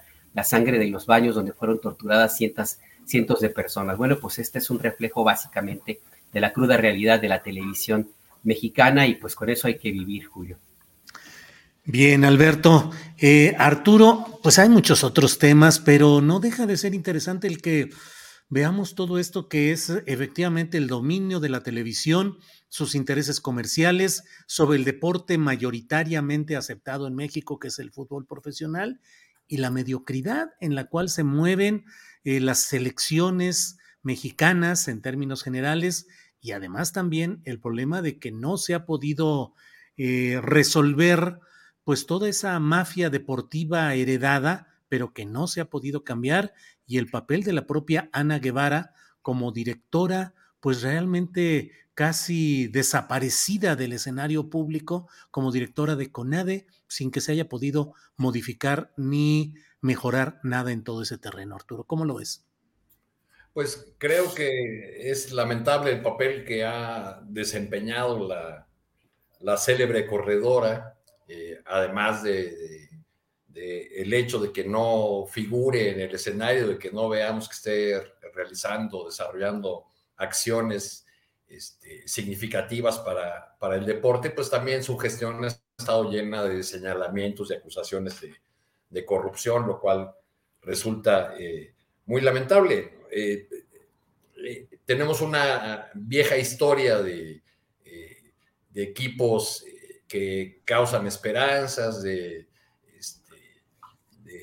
ya volvimos a perder, otra vez es, muy es repetitivo, reiterativo, aunque pues a veces cuando uno ve a, la gente reunida frente a una pantalla en un espacio público o, el jalón que, provoca eh, eh, la alegría, la emoción esa frente al monumento a la revolución, por ejemplo, o en, cualquier cantina del, del centro histórico, pues siempre, siempre resulta muy interesante acercarse al, fútbol en tanto este, fenómeno sociológico, en tanto eh, algo, una práctica que, revela mucho de, del sentimiento de, un pueblo.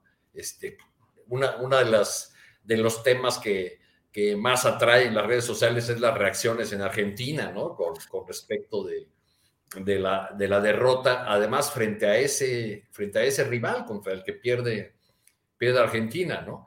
Creo que podemos establecer aquí una, una competencia a la, a la, cual, de la cual hablemos al final de, de mes o al final del, del, Mundial, de cuál fue el mejor chiste político eh, a costa del, del, Mundial. Hubo uno que a mí me causó mucha, mucha gracia, que es un meme que circula por ahí del mapa de América sí. Latina con el letrero de y al fin Bolivia logra la salida al mar. Uh -huh. Entonces está el mapa donde se ve a Bolivia junto al territorio argentino, dice Bolivia y abajo dice mar de lágrimas. Sí, sí, sí, así es. Argentina. Bien, Arturo. Eh, Daniela Barragán, ¿podemos seguir sobre este tema o podemos entrarle al otro tema de que parece que ahora sí, el 9 de enero inicia el juicio de Genaro García Luna, que ha sido, pues de manera muy extraña que ha suscitado muchas especulaciones, pues se ha ido posponiendo y se han, claro, siempre en todos estos procesos los abogados suelen meter recursos o, o proponer recursos que van alargando, pero bueno, pareciera que al fin se va a abrir ya, iniciar ese juicio. Eh, ¿Y qué opinas, Daniela, de lo que pueden ser las consecuencias políticas, sociales y hasta electorales de ese juicio, sobre todo en relación con quien fue su jefe directo, el ocupante de Los Pinos de 2006 a 2012, Felipe Caldeón Hinojosa. Daniela. Pues eh, solamente ahorita que mencionaron a Ana Gabriela Guevara, eh, estaba pensando que el presidente eh, tiene como algunos eh, funcionarios en los que prefiere mejor no mencionar como para hacer que no existen, ¿no? Y creo que es el caso de Ana Gabriela Guevara, que al inicio de, de, la administración o con las Olimpiadas hubo muchos señalamientos y él decía, no, no, no, pero es buena y de repente sí dejó de mencionarla, dejó de recibir los comentarios y ya no se ha hablado absolutamente nada de ella, a pesar que tiene pendientes serios en la Auditoría Superior de la Federación. Está como el asunto posiblemente igual con San Juana Martínez de Notimex, que pues si no lo menciona parece que hace como que no existen, pero bueno, ahí era, era lo único que, quería, que lo que quería agregar de, de ese tema. Sí. Y pasando al de, al de Genaro García Luna, es este, muy interesante, estaba leyendo esa nota porque eh, los, eh, los, re, los cargos que le querían retirar era por un asunto de que ya habían prescrito, o sea que ya no lo podían juzgar por eso. Y siento eh, que pues es una estrategia legal que habla más de un asunto de encontrar como un hueco para eh, poder librarla, más allá del asunto de demostrar la inocencia de Genaro García Luna. Yo, a diferencia eh, del presidente López Obrador, que por ejemplo en varias mañaneras ha dicho, ay, es que ya se tardaron mucho con el juicio, ay, que ahora van a empezar, que esto, que aquello, eh, pues yo prefiero que lo estén manejando un poco más lento, pero que se vayan a la segura. Lo que están, eh, lo, el juez Kogan lo que está señalando en el caso de, de, García Luna es el asunto de su conspiración con, con el cártel de Sinaloa, y ahí, pues si logran amarrar ese caso, ese ese punto, perdón, eh, pues eh, sin lugar a dudas eh, tendría esa implicación para el señor que guarda eh, silencio permanente en este, en este tema, que es el, expresidente Calderón. Entonces, eh, pues ojalá, se, siento yo con, este, con esta noticia que salió ayer, sí nos habla de, un caso que está siendo extremadamente cuidado y que ojalá sí siga, o sea, que no haya premura, pero va a ser eh, pues una gran noticia que, se le llegue a demostrar eh, lo, los cargos de los que se le acusan a García Luna. Digo, tendríamos nosotros que estar teniendo también acá en el país eh, los propios eh, procesos también que se estuviera avanzando, pero bueno, tenemos una, una fiscalía un poquitito dormida y un, presidente que parece que le exige más a, a, Estados Unidos que a su propio fiscal, pero este, bueno, vamos, vamos a ver, pero insisto, sí siento que habla mucho más de la estrategia de los abogados que estén buscando un errorcillo legal, que es la prescripción de, de los delitos porque se le acusan a Genaro García Luna, más de estar esperando ya una estrategia para demostrar su inocencia. A lo mejor eso me hace pensar que esa, por ese lado ya lo ven eh, perdido. Bien, Daniela. Eh, Alberto Nájar, ¿qué opinas de este tema de eh, supuestamente, bueno, ya está anunciado formalmente que el 9 de enero inicia el juicio de Genaro García Luna. ¿Qué consecuencias políticas, electorales crees que puedan deducirse de ahí? Tu opinión, por favor, Alberto. Mira, consecuencias políticas va a haber, por supuesto, porque en el juicio se van a presentar públicamente varios, bueno, muchos elementos de la carpeta de investigación que tiene el gobierno de Estados Unidos en contra de Genaro García Luna, eh, que va a incluir, por supuesto, el testimonio de personajes que han sido convencidos por ellos mismos, por los abogados, por las autoridades o simplemente por una cuestión de negociación de una reducción de su pena, han decidido participar como parte de este proceso judicial en contra de Genaro García Luna. Y por lo tanto, se puede esperar que habrá muchísima información que se va a ventilar en este juicio una vez que inicie, si es que llega a iniciar, porque todavía hace falta un mes, dos meses prácticamente, y en este lapso pueden ocurrir muchas cosas. Una de ellas que Genaro García Luna acepte la negociación que se le ha ofrecido de, declararse culpable, convertirse en testigo protegido y pues hablar, hablar, que no sé, de esto pues siempre está una posibilidad. Hay, varios elementos allí en este escenario. Genaro García Luna es un personaje oscuro, oscurísimo, que conoce bastante bien las cañerías de este país y que le tocó administrar una parte importante del incremento enorme de la violencia de carteles de delincuencia organizada, especialmente los dedicados al narcotráfico. Eh, García Luna llegó a tener un poder enorme, enorme en el gobierno de Felipe Calderón y por lo tanto logró pactar no solamente con el cartel de Sinaloa, eh, sino también con otras organizaciones delictivas que de una u otra forma, pues también fueron, eh, se beneficiaron del trabajo de Genaro García Luna. Em, hay, un, hay varios testigos que están allí dando vueltas eh, y que la DEA y que el Departamento de Justicia de Estados Unidos tiene ya prácticamente amarrados y que cuentan con mucha información, no solamente en el caso de Genaro García Luna, eh, y sus andanzas, sino de la protección que recibió, protección política de Felipe Calderón.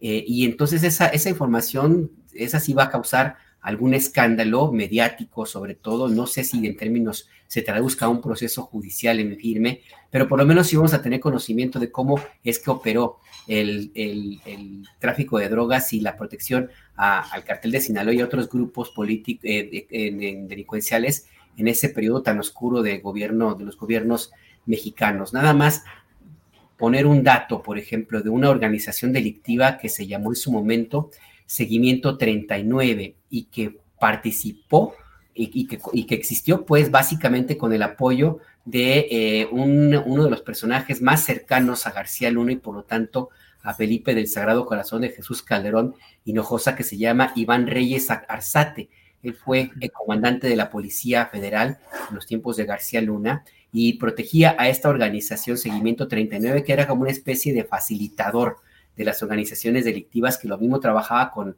lo que queda del cartel de Juárez, que con Zetas, que con la familia michoacana, que con el cartel de Sinaloa, y por lo tanto tenía acceso a un nivel de información impresionante y también a un acceso a tráfico de drogas en medida, escala mayor a la que se le acusa a Genaro García Luna. Y además también este personaje, Reyes Arzate, pues era el enlace de gobierno mexicano con la DEA, por ejemplo. Entonces, el nivel de información que hay allí, eh, nada más con este personaje que seguramente va a ser un testigo protegido y va a aparecer allí en el juicio García Luna, tenemos como para, para estar muy a la expectativa de toda la cantidad de datos que vayan a, a presentarse en este juicio. Y por último, también, el gobierno de Estados Unidos, la DEA, el Departamento de Justicia, el FBI están muy enojados se quieren vengar de lo que pasó con Salvador Cienfuegos y le van a echar toda la carne al asador y no van a dejar ahí tan fácilmente a Genaro García Luna y van a maximizar toda la información que se presente en ese proceso eh, judicial. Así es que, pues como bien dice en la mañanera, lo mejor de todo es lo peor que se va a poner, Julio. Híjole, Alberto, muy bien, muchos datos y mucho un enfoque muy interesante. Arturo, ¿cómo ves el futuro judicial de García Luna y el futuro político y electoral del calderonismo. Mm, no creo, no sé si esto de, eh, como ya se ha mencionado, para acciones judiciales directas contra Calderón, pero pareciera que si se confirman las acusaciones hechas en Estados Unidos contra García Luna, pues eh, no habría mucha escapatoria política para el propio Felipe Calderón.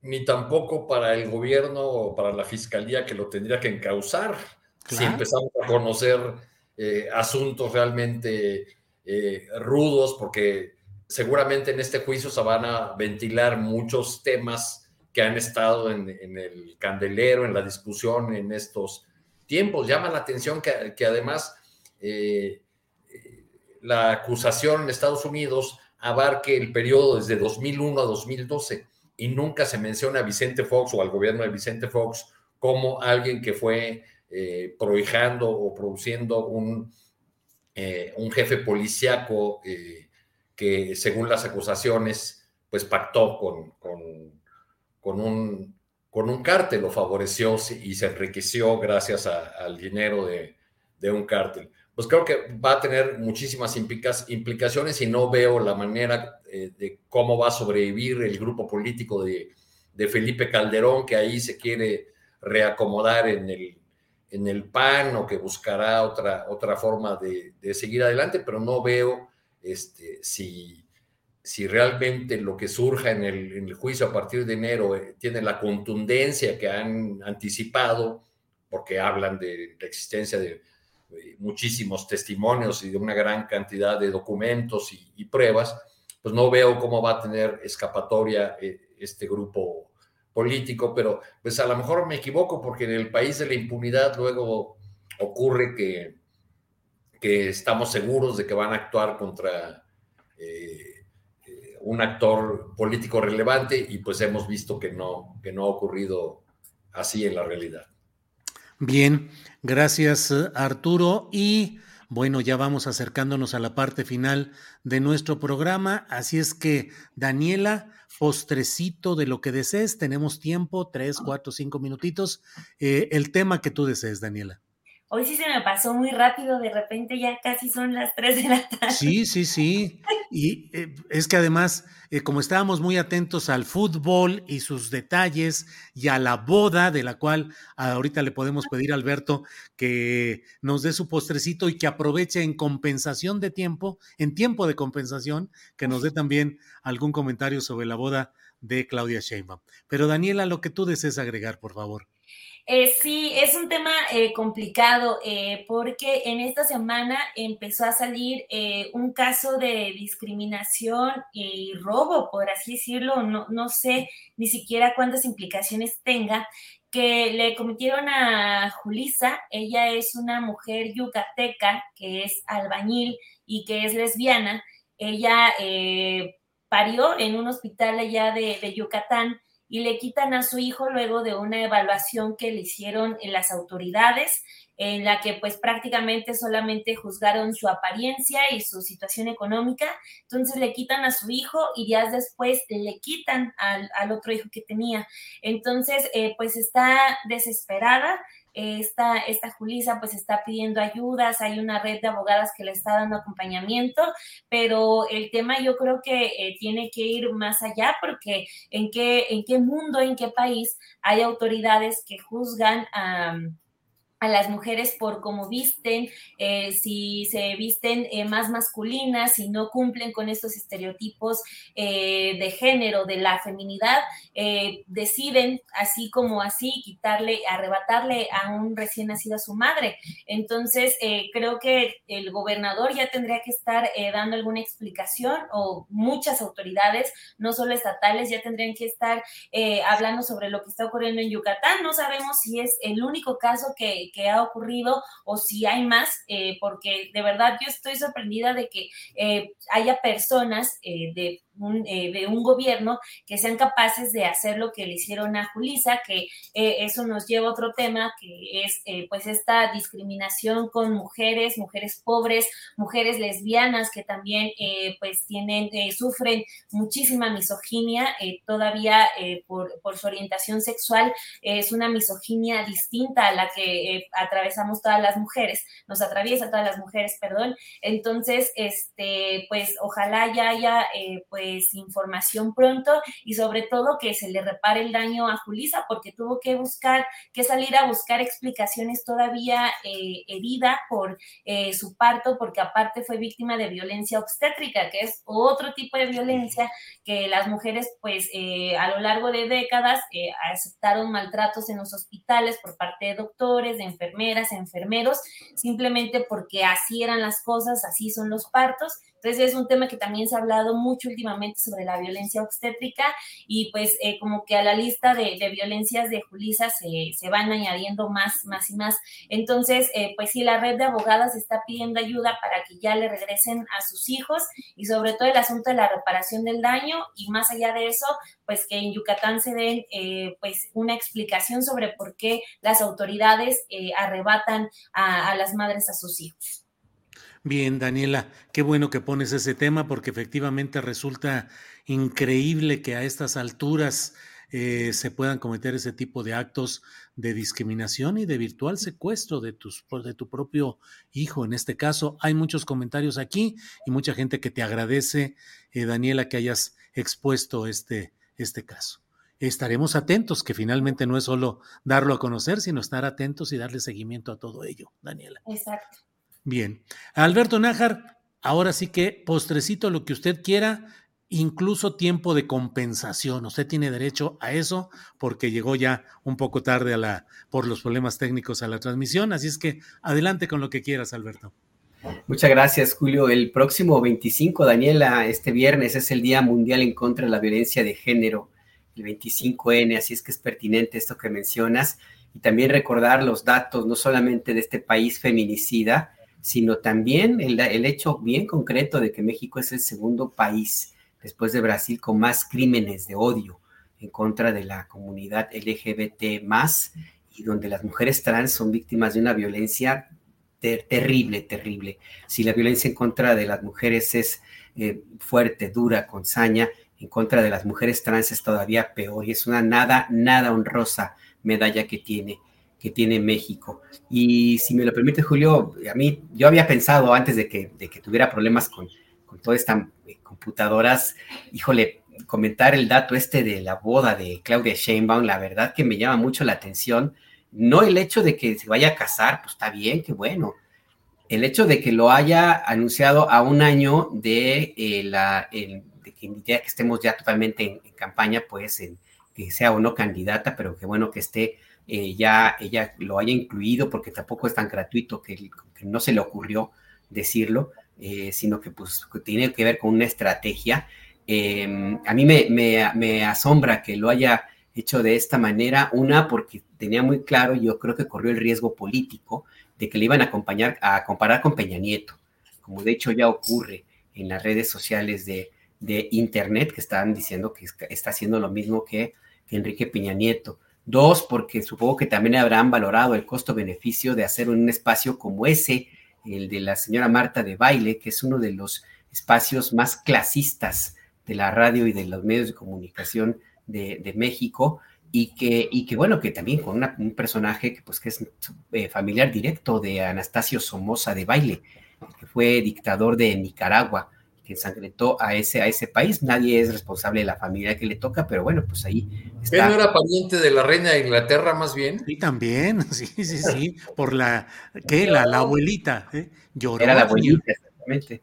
Sí, sí, sí, y, eso, eso me lleva a una reflexión que hacía en alguna emisión pasada, Julio, acerca de esa eh, doble cara que tienen los funcionarios de la 4T de que por un lado critican lo que eh, las andanadas de odio que se vierten en algunos medios de comunicación convencionales y al mismo tiempo a la primera invitación que hay, a la primera oportunidad, van y le dan entrevistas exclusivas y dansen revelaciones inclusive de esta naturaleza en espacios donde los critican.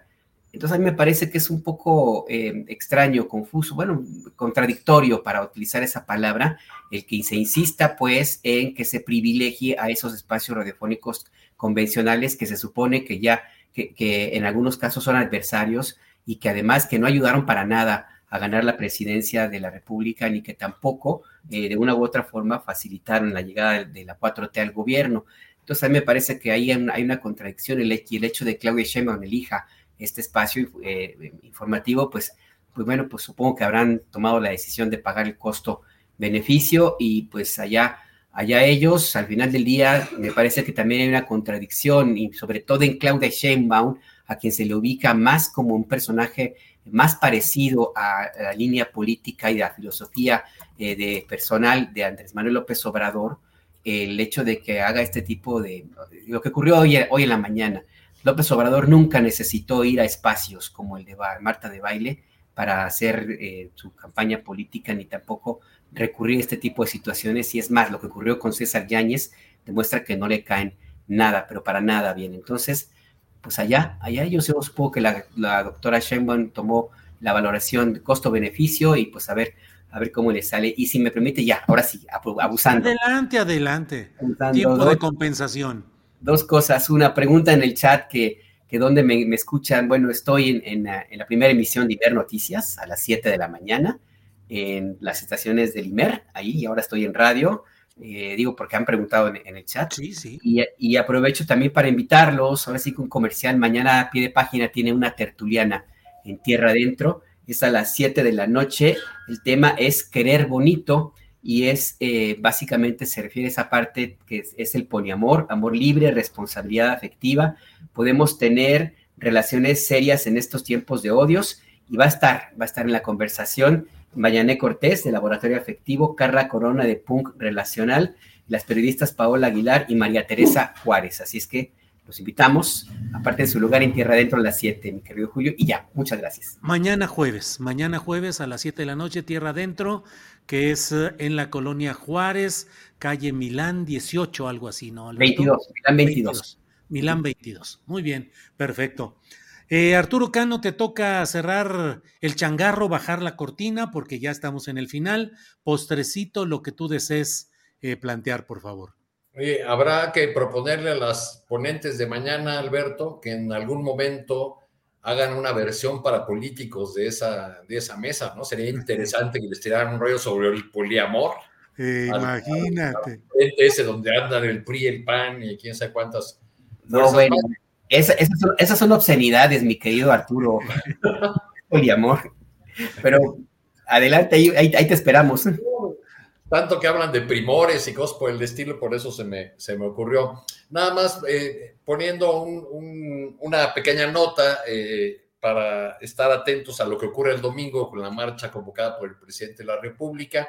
Hay al menos tres movilizaciones más en esta ciudad de las protestas que han sido convocadas para ese día. Un grupo de, del movimiento feminista dijo que ya había apartado para ese día el ángel y piensan hacer su movilización. Frena también eh, dice que saldrá de, eh, del Ángel de la Independencia, aunque más tarde, eh, dos horas después que la, que la marcha encabezada por el presidente.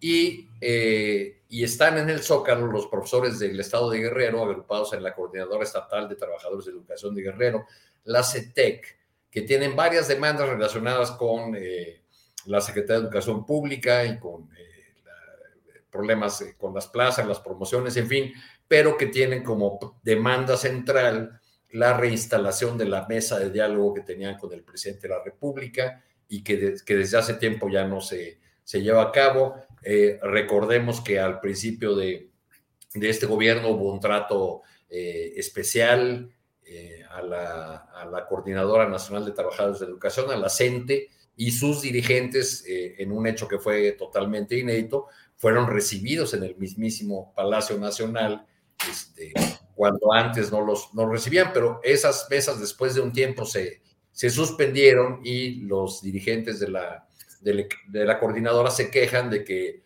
eh, las soluciones que les da el, el, presidente de la República no necesariamente aterrizan en, los gobiernos de los estados o incluso en la, autoridades de la Secretaría de Educación Pública. Entonces, todos esos ingredientes van a estar ahí en la, en la marcha eh, del, de la revancha, dicen desde el lado de la oposición, en la marcha de la, de la alegría y la reivindicación de los logros de la 4T, dicen desde el lado del, del obradorismo. Y pues ahí, ahí andaremos para ver qué tal se pone este domingo caliente de la Ciudad de México. Pues sí, domingo caliente. Bueno, pues eh, ya iremos eh, viendo qué es lo que sucede.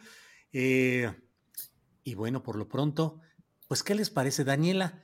¿Te avientas a hacer algún pronóstico de la Argentina-México? ¿Quién crees que va a ganar y cuántos a cuántos? Ay, va a estar bien cardíaco, bien emocionante, pero pues sí me va a ir muy positiva y va a ganar México 2-1. Esa es Dani, muy bien, Daniela. Alberto Nájar, ¿tú qué opinas? ¿Qué vaticinas? Mira, yo, yo creo que no le va a ir como a Costa Rica, pero, pero sí va a perder México. Va a perder. No sé, 2-0, 2-0. 2-0, 3-0. Arturo, tu pronóstico deportivo. Pues creo que los argentinos están muy necesitados de, de una victoria, ¿no? Sí, sí, sí. Y, y, se van a se van a aplicar ahora sí. A ver qué, a ver qué hace Messi. A ver qué hace Messi. Bueno, Daniela, ¿vas a ir el domingo a la marcha? No, me va a tocar estar en el estudio de Sin embargo, pero todos los demás, bueno, varios reporteros sí se van a lanzar, así que pues a mí me va a tocar más bien guardadita.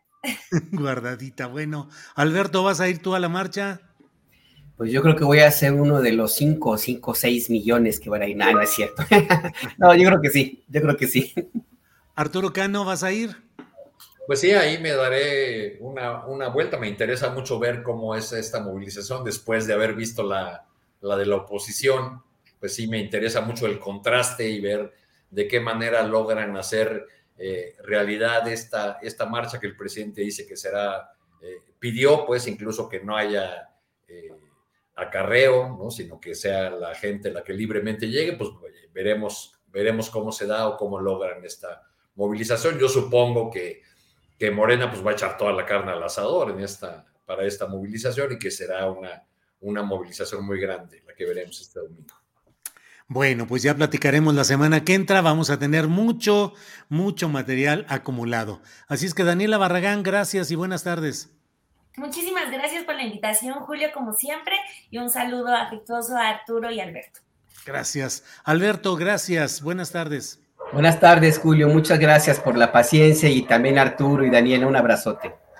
Y gracias. Ya opinó por ahí, ya vi que por ahí pasó eh, eh, un perro que debe estar ahí. Eh, fue, fue, Mateo y fue justo a tiempo porque ya empezaron a pelearse sí, acá sí, afuera.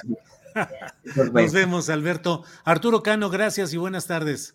Muchas gracias, Julio, Daniela, Alberto. Gracias a todas las personas que nos acompañan. Gracias, hasta pronto. Bien, pues esto ha sido este martes, este miércoles 23 de noviembre, son las 3 de la tarde con dos minutos y ya estamos aquí puestos y antes de, eh, no se vaya porque vamos a tener una posibilidad de tener, déjeme ver en cuanto esté listo, un videíto. Perdón, ya está. Listo, listo, ya está este video declaraciones de la propia jefa del gobierno de la Ciudad de México sobre varios temas, entre ellos su propia boda anunciada hoy en un programa de radio. Veamos. De cuatro años de transformación. Entonces, pues en realidad es solo por si hay alguna provocación, algún tema, pero en realidad pues eh, sabemos que no se necesita. ¿Irá usted junto al presidente, doctor? Vamos a ir ahí, en donde nos digan dónde nos toca. Ahí vamos a estar. Ok, y por último, esta mañana anunció que se casa la jefa ah. de gobierno. ¿Nos puede dar detalles, doctor, aquí, frente a muchas mujeres que dio a conocer que se, que se casa con su pareja actual, doctor? Sí, bueno, fue, me hicieron una entrevista y me preguntaban de mi pareja y me salió ahí de que habíamos decidido casarnos. Pero ya le pidió Entonces, matrimonio, ya le dio un anillo. mira, a la edad que tenemos, en realidad eh, fue una decisión mutua estamos muy contentos y va a ser algo muy, muy íntimo. ¿Ya tiene fecha, doctora? Todavía no tengo fecha, pero va a ser algo íntimo, no vamos a hacer grandes fiestas. Doctora, sí. también, también en esa entrevista confirmó que sí quiere ser presidenta de México. ¿Está sí. y seguirá trabajando en ello? Primero la jefatura de gobierno. Es la labor que tenemos en este momento y en el momento que se presente ahí vamos a estar en la encuesta. ¿Sí quiere ser presidenta? Doctora? Sí, quiero ser presidenta. Bueno, pues ahí están las declaraciones de la jefa de gobierno. Va a ser muy interesante ver qué es lo que sucede, pero bueno, pues recuerde que es un asunto privado que se hizo público en una entrevista radiofónica de hoy. Eh, así es que, pues evidentemente, no solo por la condición política de Claudia Sheinbaum es que este tema salta a los medios, sino además porque la propia jefa de gobierno así lo hizo. Digo, no, no, no sé, no sé de qué otra manera pudo haberse realizado, pero sí sé que al menos el tema está siendo puesto en la opinión y en la intención públicas. Y bueno, pues ahí están los análisis, los comentarios, las críticas también que ya se están dando. Y bueno, la postura de ella. Yo no sé finalmente qué me hubiera, a mí, por ejemplo, a mí me hubiera gustado mucho que llegara ella como una mujer que sin necesidad del matrimonio formal siguiera siendo feliz con su pareja. Me parece que hubiera sido también un acto bastante eh, rupturista de las tradiciones y de mucha congruencia en cuanto a una forma de vivir y de pensar. Pero bueno, pues ahora sí que cada quien decide lo que quiere en ese tema. Y por otra parte, también creo que hace bien en lo que menciona de que va a ser una fiesta pequeña, una fiesta íntima, pues yo creo que es algo que por ahí va caminando. Bueno, pues muchas gracias. Son las 3 de la tarde con 6 minutos. Aquí está ya. Aquí está ya. Este apoyo, económico, este apoyo económico sí se ve a Saed Bonilla que nos envía otro apoyo económico de los varios que nos ha enviado y que mucho le agradecemos. A Saed Bonilla, gracias por su contribución, gracias por su aportación y eh, vamos a, pues agradecerle como ya buena parte del chat en cuanto vio eh, su, la aparición de este super chat, le agradece el que estemos, eh, el que nos esté ayudando económicamente. Gracias a Saed Bonilla. Bueno, Marco Antonio, por aquí me dice alguien, Marco Antonio González Pérez, ¿y a ti qué te importa el estado civil en el que llegue? No seas metiche. Mm, Marco Antonio, ya dije, los asuntos privados, cuando se mantienen en el ámbito privado, ahí hay que respetarlos, pero cuando se hacen públicos, pues se someten al escrutinio público de figuras públicas.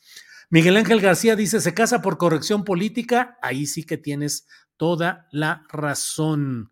Eh, ¿Cuál es el nombre completo de su hija Dol, Patti Quintanilla? Híjole, no sé a qué se refiere este asunto. Producciones Faso, gracias a Saed Bonilla. Eh, Arte Espino dice ya tiene guion. Claudia, todo capculado artificial. Eh, Pervincavi dice Claudia se nos está enchuecando. Ojalá no se venda y sea honesta. Petronila Laponte dice de acuerdo. Julio, comparto tu opinión. Yolanda Hernández dice de acuerdo, Julio. Oscar Hernández, gracias a Saed Bonilla. Eh, María Ángeles Lara Lujano dice, de acuerdo, Julio, sería una decisión feminista. Eh, Adriana Vázquez, yo también de acuerdo con tu comentario, don Julio, eso hablaría de ser de otra visión, fuera de lo tradicional, con el tema de la boda. Eh, se casa, se casa por si llega a la presidencia, pregunta Claudia Vera, pues eso pareciera. Eh, Momo Rodríguez Astillero, no sé misógini. Así dice, quiere decir no sea misógino. La señora tiene derecho a casarse. No, no, si yo no objeto en nada que tenga todo el derecho del mundo a casarse o a no casarse. Simplemente digo que si hoy lo ha anunciado en un programa radiofónico tan peculiar, en momentos tan especiales, pues bueno, se somete esto desde luego al análisis público, como sucedió con la boda de, de César Yáñez, que era uno de los personajes más cercanos al presidente López Obrador, como ha sucedido en muchos casos en las que las bodas, en los cuales las bodas se hacen un suceso público o político. Julieta Silva, después de darle esa primicia de baile, a lo mejor la boda sale en la revista Hola, híjole, eso sí sería ya complicado. Eh, Val Mica no necesita estar casada para llegar a la presidencia, que no lo haga. Ana Lilia Escalante, estoy de acuerdo en que estaría mejor que llegara soltera a la presidencia. Eh, y bueno, no olviden su like, dice Betty Rayas, y yo coincido. Bueno, muchas gracias, muchas gracias por su amabilidad. Gracias a quienes asistieron hoy a la conferencia que, en la que participamos hoy Carlos Mendoza, director del canal 6 de julio, y un servidor para hablar sobre medios, redes sociales, golpe blando en América Latina, bajo la moderación de John Ackerman en el auditorio Alfonso Caso de la UNAM. Eso fue hoy. y les agradecemos a quienes estuvieron ahí. Bueno, nos vemos hoy en la noche a las 9 en una videocharla astillada y mañana eh, de nuevo aquí en Astillero Informa. Gracias, buenas noches. Buenas tardes.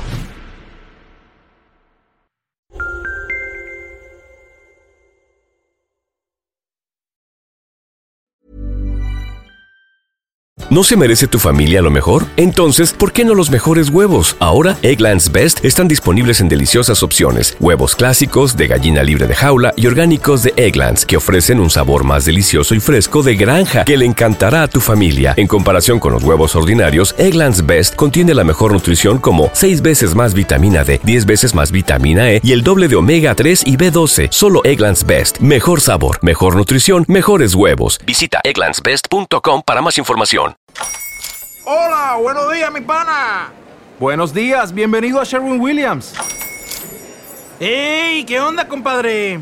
¿Qué onda? Ya tengo lista la pintura que ordenaste en el ProPlus app. Con más de 6.000 representantes en nuestras tiendas listos para atenderte en tu idioma y beneficios para contratistas que encontrarás en aliadopro.com. En Sherwin Williams somos el aliado del PRO.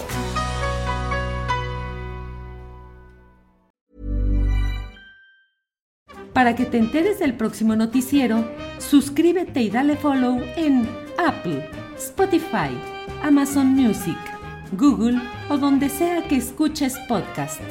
Te invitamos a visitar nuestra página julioastillero.com.